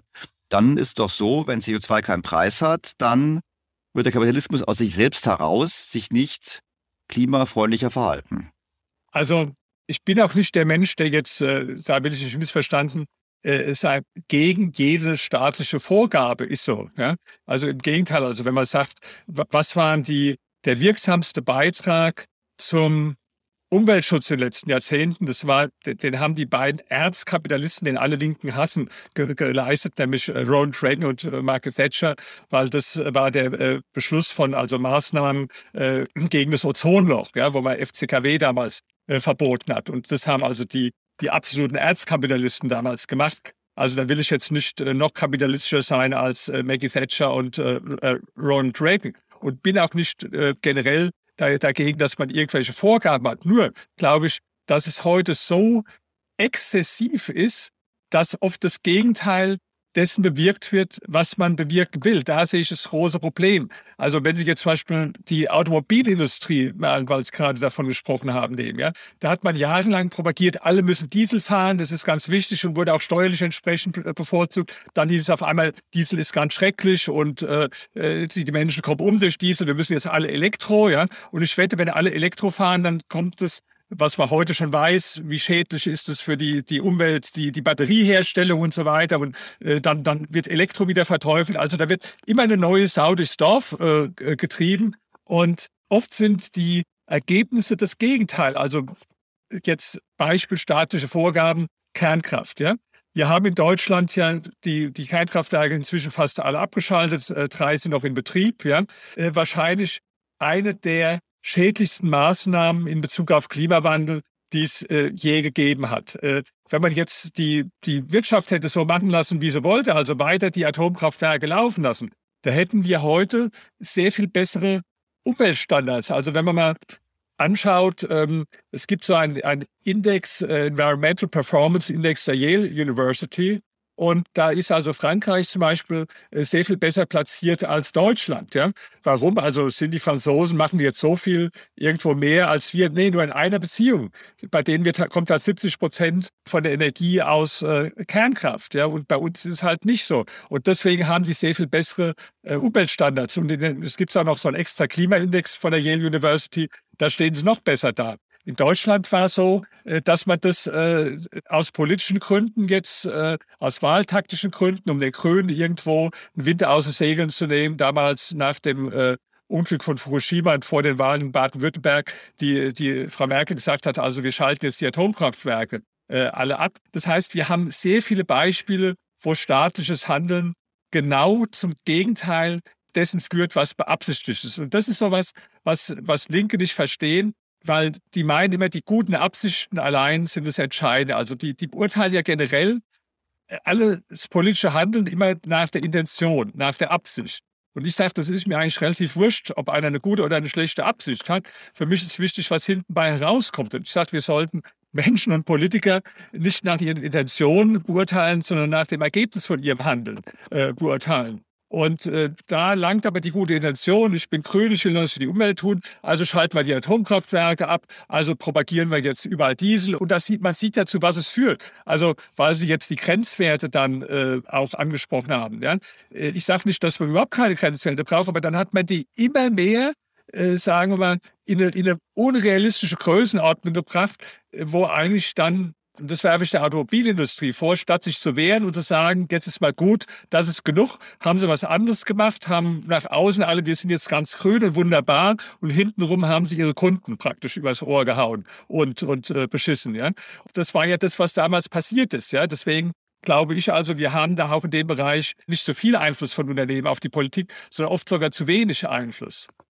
Nun, wenn jetzt der Kapitalismus, ähm, ich glaube, Ihre These wäre wahrscheinlich, der Kapitalismus ist das beste Instrument, um den Klimawandel ähm, zu bekämpfen. Äh, wie würden Sie das denn begründen? Würden Sie sagen, es liegt daran, dass der Kapitalismus produktiver ist, dass er innovativer ist oder was wäre Ihrer Vermutung, warum Sie oder was hier Ihre Begründung zu so einer These zu kommen?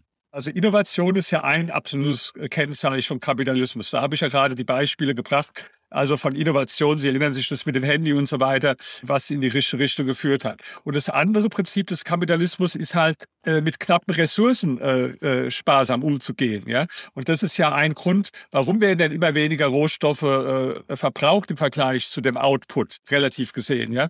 Äh, doch nicht deswegen, weil jetzt aus moralisch guten Gründen, wir müssen was für die Umwelt tun und so weiter. Das ist doch nicht der primäre Grund. Der primäre Grund ist einfach das kapitalistische Prinzip, dass man mit knappen Ressourcen wirtschaftet, dass man versucht, Rohstoffe, äh, Kosten einzusparen. Das hat sich halt positiv ausgewirkt. Das heißt, ich glaube, dass die, die Mechanismen des Kapitalismus besser funktionieren, als wenn ich sie außer Kraft setze. Und das ist ja praktisch so der Gegenentwurf und sage, der, der Staat muss jetzt äh, die gesamte Wirtschaft äh, kommandieren und die gesamten Vorgaben machen.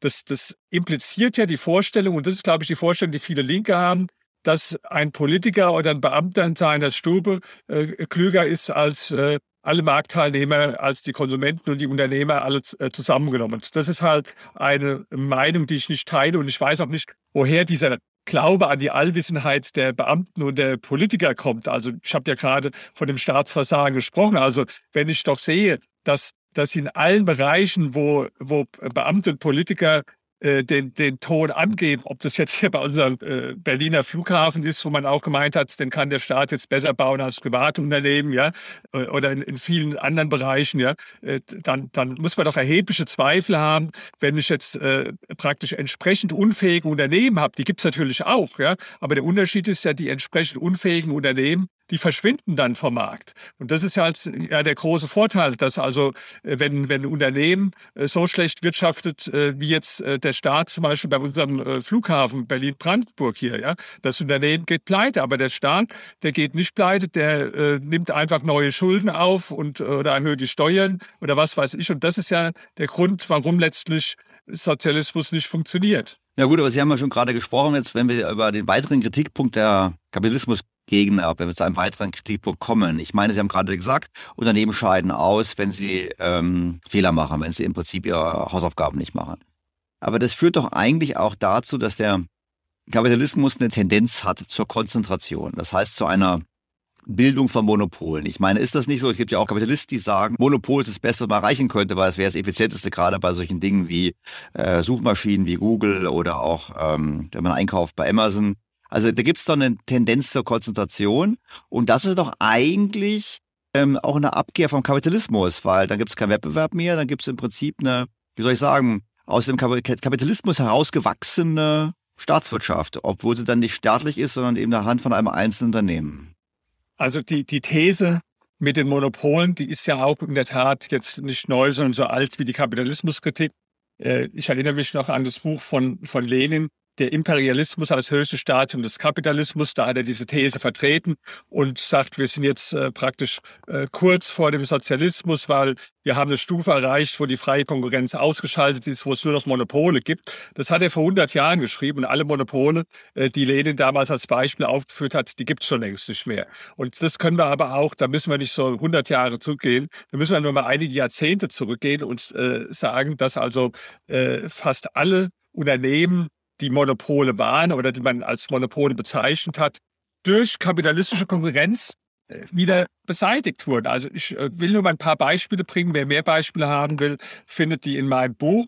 Das war, glaube ich, 2007 gab es äh, große Forbes-Titelgeschichte. Äh, wer kann Nokia noch von seiner Allmachtsstellung verdrängen? Ja, also Nokia war der ultimative Monopolist. Ich weiß noch, ich hatte damals auch Nokia-Handy. Ich habe sogar mehrere davon gekauft, weil ich Angst hatte, die gibt es irgendwann nicht mehr. Die musste ich irgendwann alle wegschmeißen, weil dann, äh, dann kam andere Produkte, die haben halt die Entwicklung mit dem iPhone und so weiter verschlafen. Mit, mit dem Smartphone sind ja dann praktisch vor die Wand gefahren. Ja? Und das ist jetzt ja nicht ein Beispiel nur. Kodak hatte äh, im, im Bereich äh, Film und Kameras in den USA zum Teil 90 Prozent Marktanteil. Dann haben die die Digitalisierung verschlagen und äh, sind letztlich in Insolvenz gegangen. Oder dann gab es eine große Headline äh, im, im Guardian noch 2007, uh, will MySpace ever lose its monopoly? also MySpace, ja, Social Network, kennen heute viel gar nicht mehr, ja, war der ultimative Monopolist, ja, gibt's heute gar nicht mehr. Oder, oder Xerox, ja, man sagt ja noch so Xerox in in den USA, vom, weil die praktisch ein Monopol hatten im Kopierermarkt.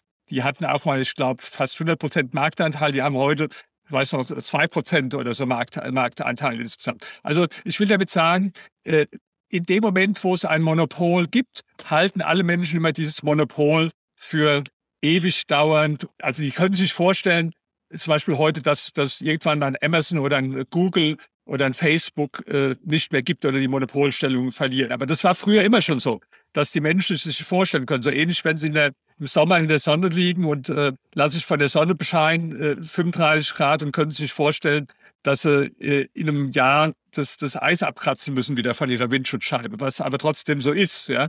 Und das heißt, die Monopole wurden fast immer beseitigt, nicht durch Kartellgesetzgebungen, so wie man das denkt, sondern wurden fast immer beseitigt durch Konkurrenz durch Innovation. Das ist Argument Nummer eins. Also die Monopole sind viel weniger allmächtig und äh, beständig vor allen Dingen, als die allermeisten Menschen glauben.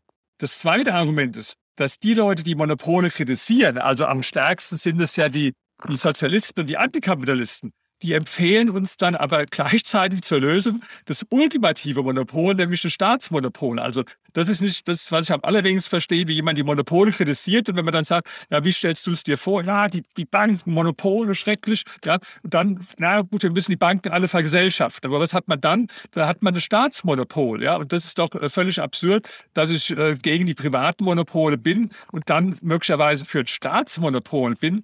Weil das einzige Monopol, was man also wirklich relativ schwer wegkriegt. Zum Glück kriegt man es auch manchmal weg. Ja, das ist das Staatsmonopol. Drittes und letztes Argument zu dem Thema, Monopole sind nicht immer nur schlecht. Monopole haben auch äh, temporär eine gute Seite. Bin ich geprägt von Schumpeter, der das als erstes auch äh, nachgewiesen hat und auch ökonomisch begründet hat, warum das so ist. Ist ein bisschen kompliziert jetzt vielleicht hier so auszuführen, aber ich kann auch mal vielleicht ein Beispiel sagen, wenn man mal wieder zu Facebook geht. Also nehmen wir mal an, jetzt gäbe es irgendwo, wie sich das so ein, ein Ideal, was weiß ich, Ordoliberaler oder der irgendwo diesen perfekten freien Wettbewerb vorstellt, sich, ja, äh, die Kartellbehörden hätten das alles äh, verhindert und es gibt jetzt äh, irgendwo 50 soziale Netzwerke, in denen du dir begegnen kannst, ja. Dann müsste ich also praktisch jetzt und die wären alle auch ungefähr gleich groß, ja. Wenn ich dann also mit meinen Bekannten in Verbindung treten wollte, ja, dann wird es also nicht lang, lang, wenn ich jetzt bei, vielleicht wie bei mir, ich bin jetzt bei äh, Facebook, Twitter und Instagram, sondern dann müsste ich so bei 50 verschiedenen äh, sozialen Netzwerken aktiv sein, was eigentlich den, den Sinn der ganzen Sache schon wieder ins äh, Gegenteil verkehrt. Also Monopole sind ja nicht irgendwo per se schlecht und sind dann schlecht, wenn sie innovationshemmend sind, wenn sie zu hohen Preisen führen. Und das kann man jetzt beim besten Willen nicht sagen. Also wenn man guckt, wie viel allein in Forschung und Entwicklung investiert wurde, also von Unternehmen wie, äh, wie Amazon oder Google, dann sind es äh, Unmengen, riesige Beträge. Warum? Weil die natürlich nicht dumm sind, weil die diese historische Erfahrung, die ich berichtet habe, von anderen Monopolen, die ihre Monopolstellung verloren haben, weil sie gerade bestimmte Innovationen verschlafen haben, das haben die natürlich auch mitgekriegt. Und die haben eine schreckliche Angst davor, dass sie das verlieren. Das heißt auch ein, ein System, das potenziell immer die Möglichkeit enthält, du wirst jetzt mal bedroht von einem jüngeren, äh, schlankeren, innovativeren Unternehmen, führt zwangsläufig dazu, dass diese Unternehmen innovat entweder sehr innovativ bleiben, dann ist ja auch nichts dagegen zu sagen, oder aber, und das ist die zweite Möglichkeit, dass sie das verschlafen und dann zahlen sie ihren Preis. Also das war ja sehr oft so, wenn Sie mal gucken, wie SAP entstanden ist in Deutschland, ja, dann war das so, da waren ein paar clevere Leute bei IBM, die äh, tolle Ideen hatten, aber das Unternehmen hat die Unternehmen, äh, hat die Ideen nicht richtig verstanden. Und dann haben die gesagt, jetzt äh, gründen wir unsere eigene Firma, das war SAP. Und, und Microsoft äh, von Bill Gates ist ja letztlich auch in der gleichen Art und Weise entstanden, weil IBM einfach bestimmte Entwicklungen verschlafen hat. Und das ist so auch eine These von mir. Je größer Unternehmen werden, neigen sie dann in der Tat oft dazu, sich ein bisschen mehr Staatsunternehmen äh, in ihrer ganzen Mentalität und in ihrer Langsamkeit und so weiter und Umständlichkeit anzunähern. Und in dem Moment, wo sie das machen, ist der Untergang dann schon gar nicht mehr so nah, gerade in so einer schnelllebigen Zeit wie heute. Deswegen ist meine These, der äh, Monopole sind temporär auch manchmal gut, aber der größte Feind des, des Monopols als dauerhafte Erscheinung ist nicht der Staat und ist nicht irgendeine Kartellbehörde, sondern der größte Feind ist der Kapitalismus selbst, ist der Wettbewerb.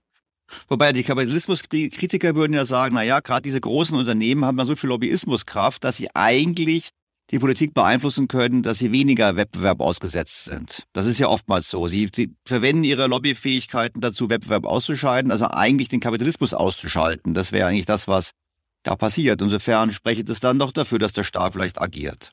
Nee, genau fürs Gegenteil. Also wenn ich jetzt, sagen wir, die Leute sehe, die Lobbyismus kritisieren, dann sage ich, wann funktioniert Lobbyismus? In einem System, wo der Staat sich überall einmischt äh, in die Wirtschaft, wo es ein hohes Maß an Regulierung gibt. Weil das ist genau der Ansatzpunkt dann für die Lobbyisten, dass sie da angreifen. Ein System, was ich befürworte, wo der Staat sich weitgehend raushält aus der Wirtschaft, hat ja überhaupt nicht so viele Ansatzpunkte für die Lobbyisten. Die Lobbyisten, die sind immer dann erfolgreich, wenn der Staat sich durch zahlreiche Regulierungen in die Wirtschaft einmischt. Deswegen sage ich, wenn du der Meinung bist, die großen Unternehmen oder auch die Reichen generell haben zu viel Einfluss auf die Politik, dann sage ich, jawohl, dann musst du ja für ein System sein wie ich, wo möglichst äh, Staat und Wirtschaft stärker getrennt sind, weil dann sind die ganzen äh, Andockstellen ja, weil es ist immer so, wenn, wenn dann da gibt es eine Regulierung und da gibt es die und je mehr Regulierung gibt es natürlich Lobbyisten, die versuchen, wie kann ich jetzt da ein Sonderrecht für mich, wie kann ich da jetzt eine Ausnahme erwirken, wie kann ich jetzt äh, vielleicht noch neue Regulierung, die meine Wettbewerber dann einschränkt. Ja, das ist ja genau die Anlaufstelle. Deswegen sage ich, ihr Lobbykritiker alle ihr seid eigentlich die größten Kapitalismusbefürworter, weil Kapitalismus in dem Sinne, wie ich es verstehe, heißt ja gerade, dass der Staat sich möglichst weitgehend raushält aus der Wirtschaft und dann äh, gibt es gar nicht diese ganzen äh, äh Einflussmöglichkeiten. Mein aktuelles Beispiel haben Sie auch verfolgt, diese sogenannte äh, Taxonomie jetzt äh, von der EU, also für Nachhaltigkeit oder für soziale Dinge, kann man kurz zusammenfassen. Also, dass der Staat jetzt den Investoren sagt, was ist eine gute Investition und was ist eine schlechte Investition und wo dann Listen erstellt werden von von schädlichen Unternehmen, also zum Beispiel vielleicht ein Rüstungsunternehmen, und äh, äh, guten Unternehmen vielleicht eine Windkrafträder herstellt. Ja? Und in dem Moment, wo ich sowas einführe, werden doch die ganzen Lobbyisten, und tun sie auch, anfangen zu arbeiten und sagen, wie komme ich jetzt auf die Liste, dass ich zu den Guten gehöre und nicht zu den Schlechten gehöre. Wie kann ich jetzt möglichst viele Lobbyisten dafür einsetzen, davon zu überzeugen? Das heißt, mit jeder neuen äh, Regulierung, die ich als planwirtschaftliche Regulierung einsehe, schaffe ich neue Betätigungsfelder für Lobbyisten. Ja, jetzt ganz so davonkommen lassen möchte ich es doch noch nicht ganz so. Ich folge Ihnen schon, aber ich möchte vielleicht noch auf die ultimative Deregulierung kommen. Und Sie hatten ja Reagan und Thatcher schon erwähnt. Und die haben ja damals vor allem die Finanzmärkte entfesselt. Wenn wir uns das anschauen, in den letzten Jahrzehnten haben wir doch eigentlich gesehen, äh, Finanzkrisen haben zugenommen. Wir haben gesehen, ähm, dass der Kapitalismus eigentlich nicht richtig funktioniert. Denke an die Finanzkrise, wo man sich ja groß geirrt hat. Und wenn man auf die Unternehmen guckt, in der Realwirtschaft, also nehmen wir mal die USA als Beispiel, dann haben ja die äh, Manager und Unternehmen eigentlich eher dazu geneigt, immer kurzfristiger zu agieren, Aktienkurs kurzfristig hochtreiben, ähm, Earnings per Share hochtreiben, eigene Aktien zurückkaufen, sich hochleverage, die Verschuldung ist massiv gestiegen. Ich würde immer sagen, naja, eigentlich Unternehmen sollten langfristig denken. Langfristiges Denken heißt eben auch eine solide Bilanz zu haben, aber das ist nicht mehr der Fall, sondern im Gegenteil, äh, die Finanzialisierung der Welt, der hat dazu geführt, dass im Prinzip teilweise mehr mit Spekulation und Leverage Geld verdient wird, statt mit realwirtschaftlicher Aktivität.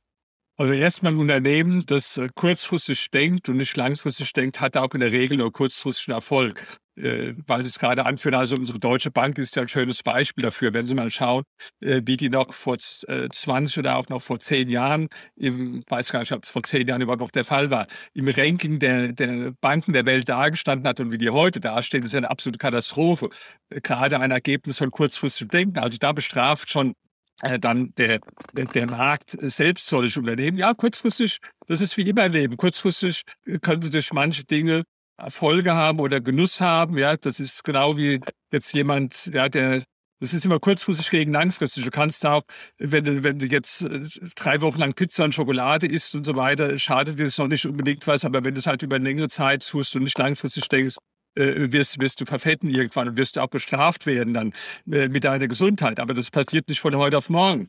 So ist es mit allen Dingen im Leben. Wenn Sie aber die Finanzkrise als Beispiel anführen, also das ist äh, für mich völlig abwegig, die Finanzkrise als Krise des Kapitalismus zu bezeichnen. Das genaue Gegenteil ist der Fall. Also wenn ich mir anschaue, was die Wurzeln der Finanzkrise sind, dann gab es zwei große Wurzeln. Also da habe ich jetzt in meinem aktuellen Buch nur wenige Seiten drüber geschrieben, aber ich habe ja vorher ein anderes Buch geschrieben, Kapitalismus ist nicht das Problem, sondern die Lösung, das ganze Kapitel. Da habe ich es ausführlicher begründet. Also erstmal die Meinung, dass die Finanzmärkte völlig äh, äh, dereguliert werden, also äh, äh, völlig abwegig. Ich habe da die Zahlen drin, ich habe es jetzt nicht im Kopf, wie viele Tausende, Zehntausende äh, Beamten und wie viele Dutzende äh, verschiedene Institutionen es gab in den USA, die die Finanzmärkte regulieren, ist also die Vorstellung von einem völlig deregulierten äh, Finanzmarkt schon mal äh, äh, völlig falsch.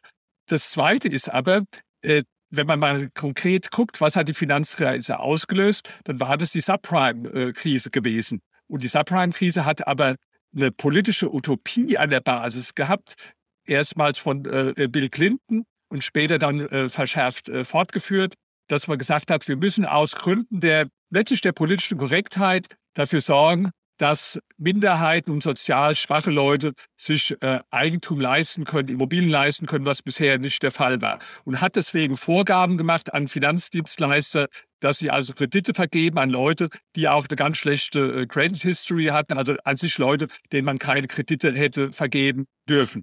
Die hat man jetzt praktisch gezwungen, durch Vorgaben, ja, du musst die und jede Quote erreichen. Ansonsten ist ein Beispiel dafür, dass du zum Beispiel Schwarze oder dass du Leute, die jetzt äh, sozial schwach sind, diskriminierst damit. Also musst du das jetzt machen. Ja?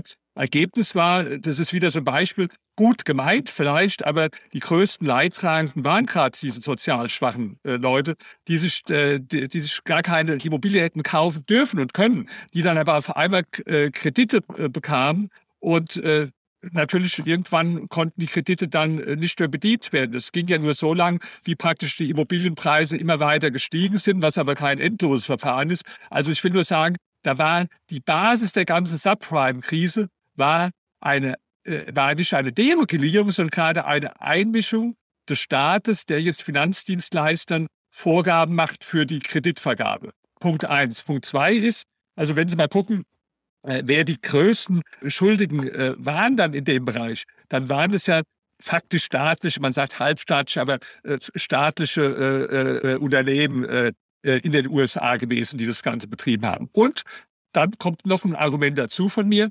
Wie, wie ist denn die ganze Geschichte entstanden, mal tiefer zu gehen? Also wir haben die damals die, die Dotcom-Krise und so weiter gehabt, wo, wo, wo damals erst also die, die, die Blase war, Ende der 90er Jahre. Die ist dann äh, geplatzt und da hat die, die Zentralbank in Amerika, also die Fed, mit Zinssenkungen drauf äh, reagiert, mit billigem Geld.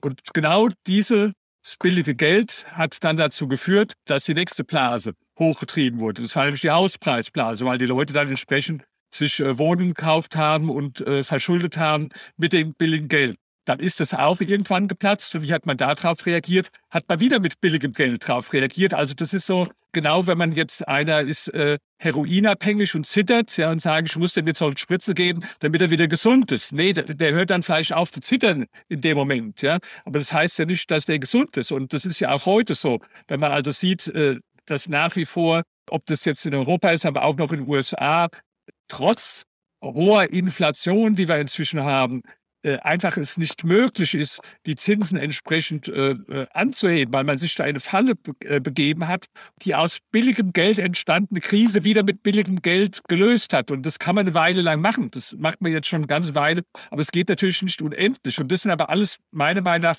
Beispiele, wie durch den Staat und durch die Zentralbanken gerade in das Marktgeschehen eingegriffen wird. Faktisch kann man ja sagen, äh, Geld ist ja, äh, Zinsen sind ja eigentlich nichts anderes als Preis für Geld. Ja? Und da sind die Preise abgeschafft worden. Und das hat schon Ludwig von Mises, also vor 100 Jahren in seinem Standardwerk gezeigt, dass in dem Moment, wenn ich also Preise abschaffe, ja, dann schaffe ich den Kapitalismus ab äh, quasi. Das ist ja das, was, was mich so ärgert, dass Dinge dem Kapitalismus in die Schuld, in die Schuhe geschoben werden, die überhaupt nicht durch den Kapitalismus bedingt sind. Aber ich gebe zu, ist ein schwieriges Thema. Also ich habe, äh, so wie Sie auch wahrscheinlich, einige Dutzend Bücher gelesen zur Finanzkrise. Es ist nicht einfach zu verstehen. Der, der Durchschnittsbürger versteht es nicht. Und wenn ich dem dann sage, das sind die bösen äh, Banker, die haben sich die Taschen voll gemacht und die sind schuld und die müssen wir jetzt bestrafen oder sind die, sind die bösen Reichen, was sie jetzt hier angerichtet haben, dann ist das natürlich, sagen wir, für den Durchschnittsbürger plausibler.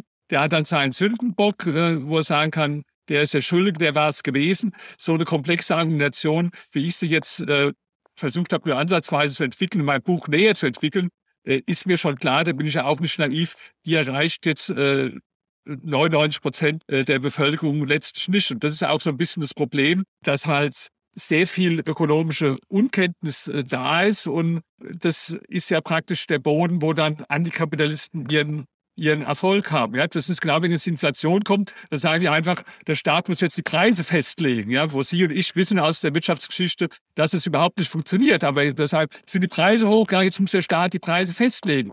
Wir wissen beide, dass man immer in der Geschichte so reagiert hat und dass es nicht funktioniert hat. Aber für den normalen äh, äh, Wähler, sagen wir, klingt das erstmal gut. Er sagt, ja, Schweinerei, die Preise steigen, warum macht der Politiker jetzt nicht was dagegen. Das ist so ein bisschen die Achillesferse von, von äh, gebe ich zu, von Leuten, die so wie ich argumentieren, dass es eine Argumentation ist, die natürlich viele Menschen nicht erreicht. Ja.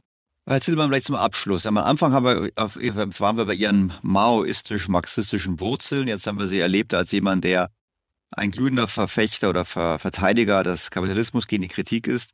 Wenn Sie jetzt mit Ihrem Wissen auf unsere Wirtschaftsordnung blicken. Was würden Sie denn kritisieren? Wenn Sie jetzt sagen, ich will was kritisieren, wo ich sage, das kritisieren Sie und da sagen Sie, sollte auch der Staat korrigierend eingreifen. Gibt es so einen Bereich oder sagen Sie, nee, es, es gibt eigentlich nichts, was man kritisieren sollte? Äh, doch, ich kritisiere jede Menge jeden Tag. Nur sehe ich heute nicht, wo jetzt der Staat äh, zu wenig macht, sondern ich sehe überall Bereiche, wo der Staat äh, zu viel macht. Aber ich bin jetzt kein Anhänger davon, von jemandem, der sagt, also äh, wir, wir brauchen überhaupt keinen Staat. Es gibt ja auch äh, Utopisten, so die äh, praktisch aus dem libertären Bereich, die sind dann für so einen hundertprozentigen Kapitalismus und die sagen, also das ist ja alles Sozialismus, was wir heute hier haben. Also da gehöre ich nicht dazu. Ich bin der Meinung, dass wir eigentlich in den meisten Ländern auf der Welt Mischsysteme haben, wo es zwei Elemente gibt. Ich habe das mal so Reagenzglas-Theorie genannt, wie ein Reagenzglas. Da ist Markt und Staat drin. Ja, und ich bin eher als Historiker jemand, der nicht so theoretisch argumentiert, sondern der einfach empirisch schaut, was passiert jetzt oder was ist in der Geschichte passiert, wenn ich in diesem Reagenzglas mehr Markt reingebe oder mehr Staat eingebe. Und da vielleicht nur noch mal zwei simple Beispiele, aber ich kann jede Menge mehr anführen. China habe ich vorhin genannt, in den letzten 40 Jahren.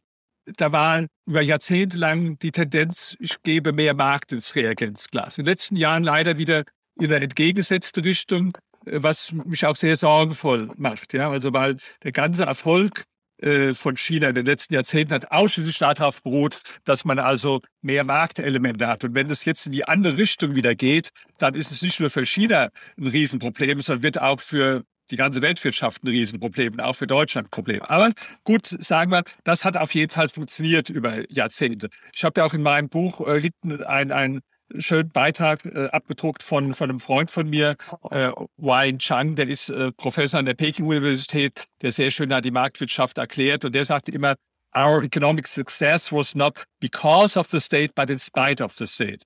Gegenmodell 1999, Hugo Chavez, Venezuela, wir geben ins Reagenzglas mehr Staat ein. Ja? Gejubelt haben sie alle. Ja? Die Sarah Wagenknecht hat noch zum Tod von Hugo Chavez äh, geschrieben, er hat gezeigt, dass ein anderes Wirtschaftsmodell möglich ist und wir sollten uns in Deutschland ein Beispiel daran nehmen. Also so absurde äh, Äußerungen. Ja. Die haben gejubelt, alle, die Linksintellektuellen, Sozialismus im 21. Jahrhundert, endlich haben wir es entdeckt, das ist es. Jetzt, nachdem es gescheitert ist, ja, also für diejenigen, die es nicht wissen, Inflationsrate, also die, die würden sich freuen über die Inflationsrate wie hier in Deutschland. Die war zum Teil so mit, mit einer Million Prozent angegeben, also dass man es nicht mehr messen konnte halt. Ja. Äh, zehn Prozent der Bevölkerung sind schon geflüchtet. Ja. Äh, die Menschen leiden äh, Hunger, politische Unterdrückung kommt dazu. Also das war das Ergebnis. Ich gebe jetzt ins Reagenzglas mehr Staat ein. Und wir müssen gar nicht so weit weggehen. Wenn ich jetzt mal anschaue, warum es Deutschland in den letzten Jahrzehnten, äh, zwei Jahrzehnten äh, im Vergleich zu vielen anderen äh, Ländern relativ gut gegangen ist. Dann ist es für mich ein Ergebnis von mehr Markt, was Schröder, über den wir heute so schlecht reden, auch zu Recht schlecht reden, meiner Meinung nach, weil, weil er sich da äh, an den Putin verkauft hat, ja, aber der damals eine sehr gute Politik betrieben hat. Was hat er gemacht? Er hat Steuern äh, erheblich gesenkt, ja, also von unter Kohl war noch 53 Prozent äh, Spitzensteuersatz auf dann 42 Prozent gesenkt. Er hat viel dereguliert im Arbeitsmarkt. Das Ergebnis war, dass Deutschland gerade im Vergleich zu vielen anderen europäischen Ländern das sehr gut hatte. Die, die Frau Merkel hat ja nur davon profitiert. Die hat ja äh, keinerlei Reform in die Richtung weitergeführt. Im Gegenteil, manches sogar dann äh, eher zurückgedreht. Also auch ein Beispiel dafür, oder, oder wenn ich mir Schweden anschaue, die hatten ja auch in den 70er Jahren, das war ja diese Utopie demokratischer Sozialismus, das war ja in Schweden äh, äh, umgesetzt. Dann, dann haben die in den 90er Jahren sehr starke marktwirtschaftliche Reformen gemacht, also mehr Markt wieder ins Reagenzglas eingeben. Und das Ergebnis war äh, wunderbar für die Schweden. Und so könnte ich ganz viele Beispiele äh, anführen. Und deswegen sagen wir, ich habe jetzt nicht die Vorstellung von irgendeinem idealen, perfekten Endzustand, sondern ich sage, ich gucke mir das Reagenzglas an und sage, ist da jetzt zu viel Staat drin oder zu viel Markt drin. Und wenn Sie mir jetzt irgendein Land nennen auf der Welt, wo Sie sagen, da ist jetzt zu viel Markt drin, dann bin ich kein doktrinärer Mensch, der sagt, jawohl, da müssen wir mal ein bisschen mehr Staat reingeben. Aber ich habe dieses Land bisher noch nicht kennengelernt. Ich sehe nur überall, ob ich mir China anschaue, ob ich mir Deutschland anschaue, ob ich mir die USA anschaue. Ich sehe nur überall Länder, wo wir zu viel Staat und zu wenig Markt drin haben. Und deswegen ist halt mein Plädoyer einfach, äh, mehr, mehr Kapitalismus wagen. Herr Dr. Sittelmann, das war ein sehr schönes Schlusswort. Mehr Kapitalismus wagen. Ich glaube, wir werden wahrscheinlich nicht alle derjenigen, die am 1. Mai auf den Straßen protestieren, erreichen, mal zu diesem Podcast zu hören. Vielleicht erreichen wir ein paar gemeinsam mit unseren Werbeanstrengungen über Twitter und anderes. Vielen herzlichen Dank auf jeden Fall für Ihre Zeit, für Ihre Bemühungen, Ihre Werben für dieses wichtige Thema. Und ich wünsche Ihnen dann in den nächsten Wochen viel Spaß bei Ihrer Weltreise und bei der Vermarktung Ihres Buches. Also ganz herzlichen Dank und vielleicht noch als Schlusswort von mir, um nur das noch zu ergänzen. Ich glaube auch nicht, dass ich mit meinem Buch oder dass Sie vielleicht auch mit Ihrem Podcast die Antikapitalisten erreichen, weil die nehmen so ein Buch gar nicht in die Hand. Also die schreiben ja auf Twitter, das Buch lehnen sie total ab. Und wenn ich dann frage, hast du es denn gelesen? Nein, so, so Bücher lese ich also gar nicht. Aber sie wissen vorher schon, dass es falsch ist. Deswegen, da mache ich mir also nicht so viel Illusionen, dass ich die überzeuge. Nee, mein Buch richtet sich an Menschen, und das sind auch wahrscheinlich, hoffe ich mal, die meisten, die ihren Podcast hören, die vielleicht emotional so im Großen und Ganzen eher äh, für Marktwirtschaft und Unternehmertum sind, aber denen manchmal Argumente fehlen, gerade zu den Themen, über die wir eben diskutiert haben. Also wenn die morgen Diskussionen haben über Klimawandel oder über Monopol oder über Ungleichheit, dann haben die meisten wahrscheinlich nicht wie ich. Also in meinem Literaturverzeichnis sind 350 äh, Bücher und äh, wissenschaftliche Aufsätze. Die haben die meisten vermutlich nicht gelesen. Und deswegen habe ich gesagt, okay, ich habe mir die Arbeit für euch gemacht und habe das gelesen und habe es hier zwischen zwei Buchdeckel für 25 Euro zusammengefasst. Und da hast du schon mal wieder Geld gespart, weil du musst nicht alle 350 Bücher lesen. Also für die Leute ist das praktisch gedacht. Alles klar. In diesem Sinne, herzlichen Dank. Ja, ganz herzlichen Dank äh, Ihnen auch. Also hat, hat mir Spaß gemacht, ja.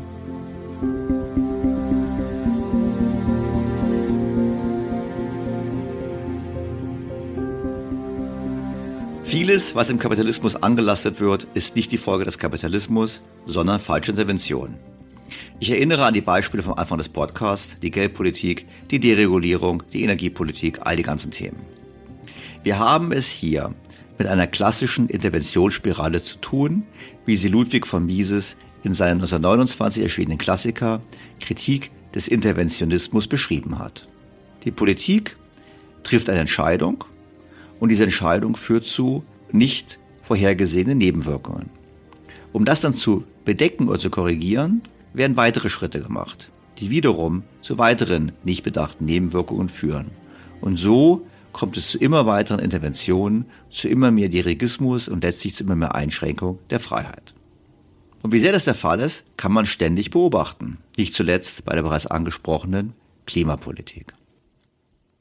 Der große Vorteil von Marktwirtschaft und Kapitalismus ist, dass er zu effizienten Entscheidungen führt.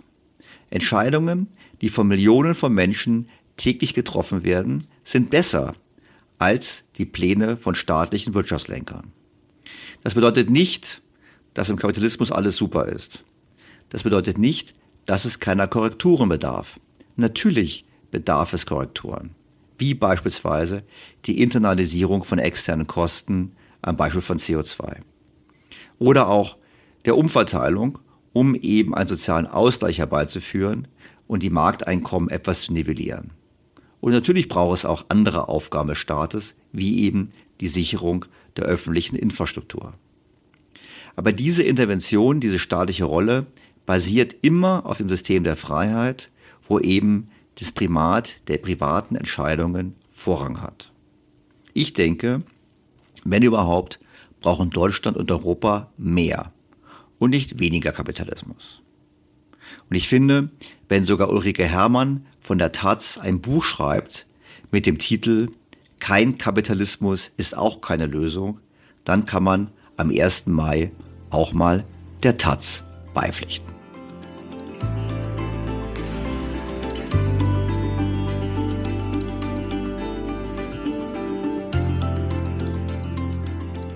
Bleibt mir, Ihnen ganz herzlich fürs Zuhören zu danken, Sie auf den kommenden Sonntag hinzuweisen. Ich freue mich auf Sie, auf Ihre Kritik, auf Ihre Anmerkungen und genießen Sie den 1. Mai. Hoffentlich schönes Wetter. Viel Spaß. Alles Gute. Auf Wiederhören. Nächsten Sonntag. Ihr Daniel Stelter. BTO Beyond the Obvious 2.0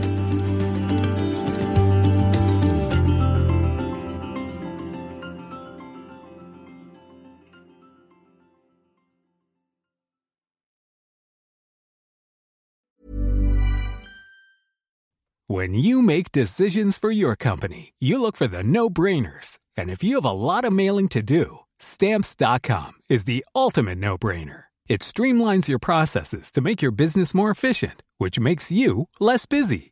Mail checks, invoices, legal documents, and everything you need to keep your business running with stamps.com.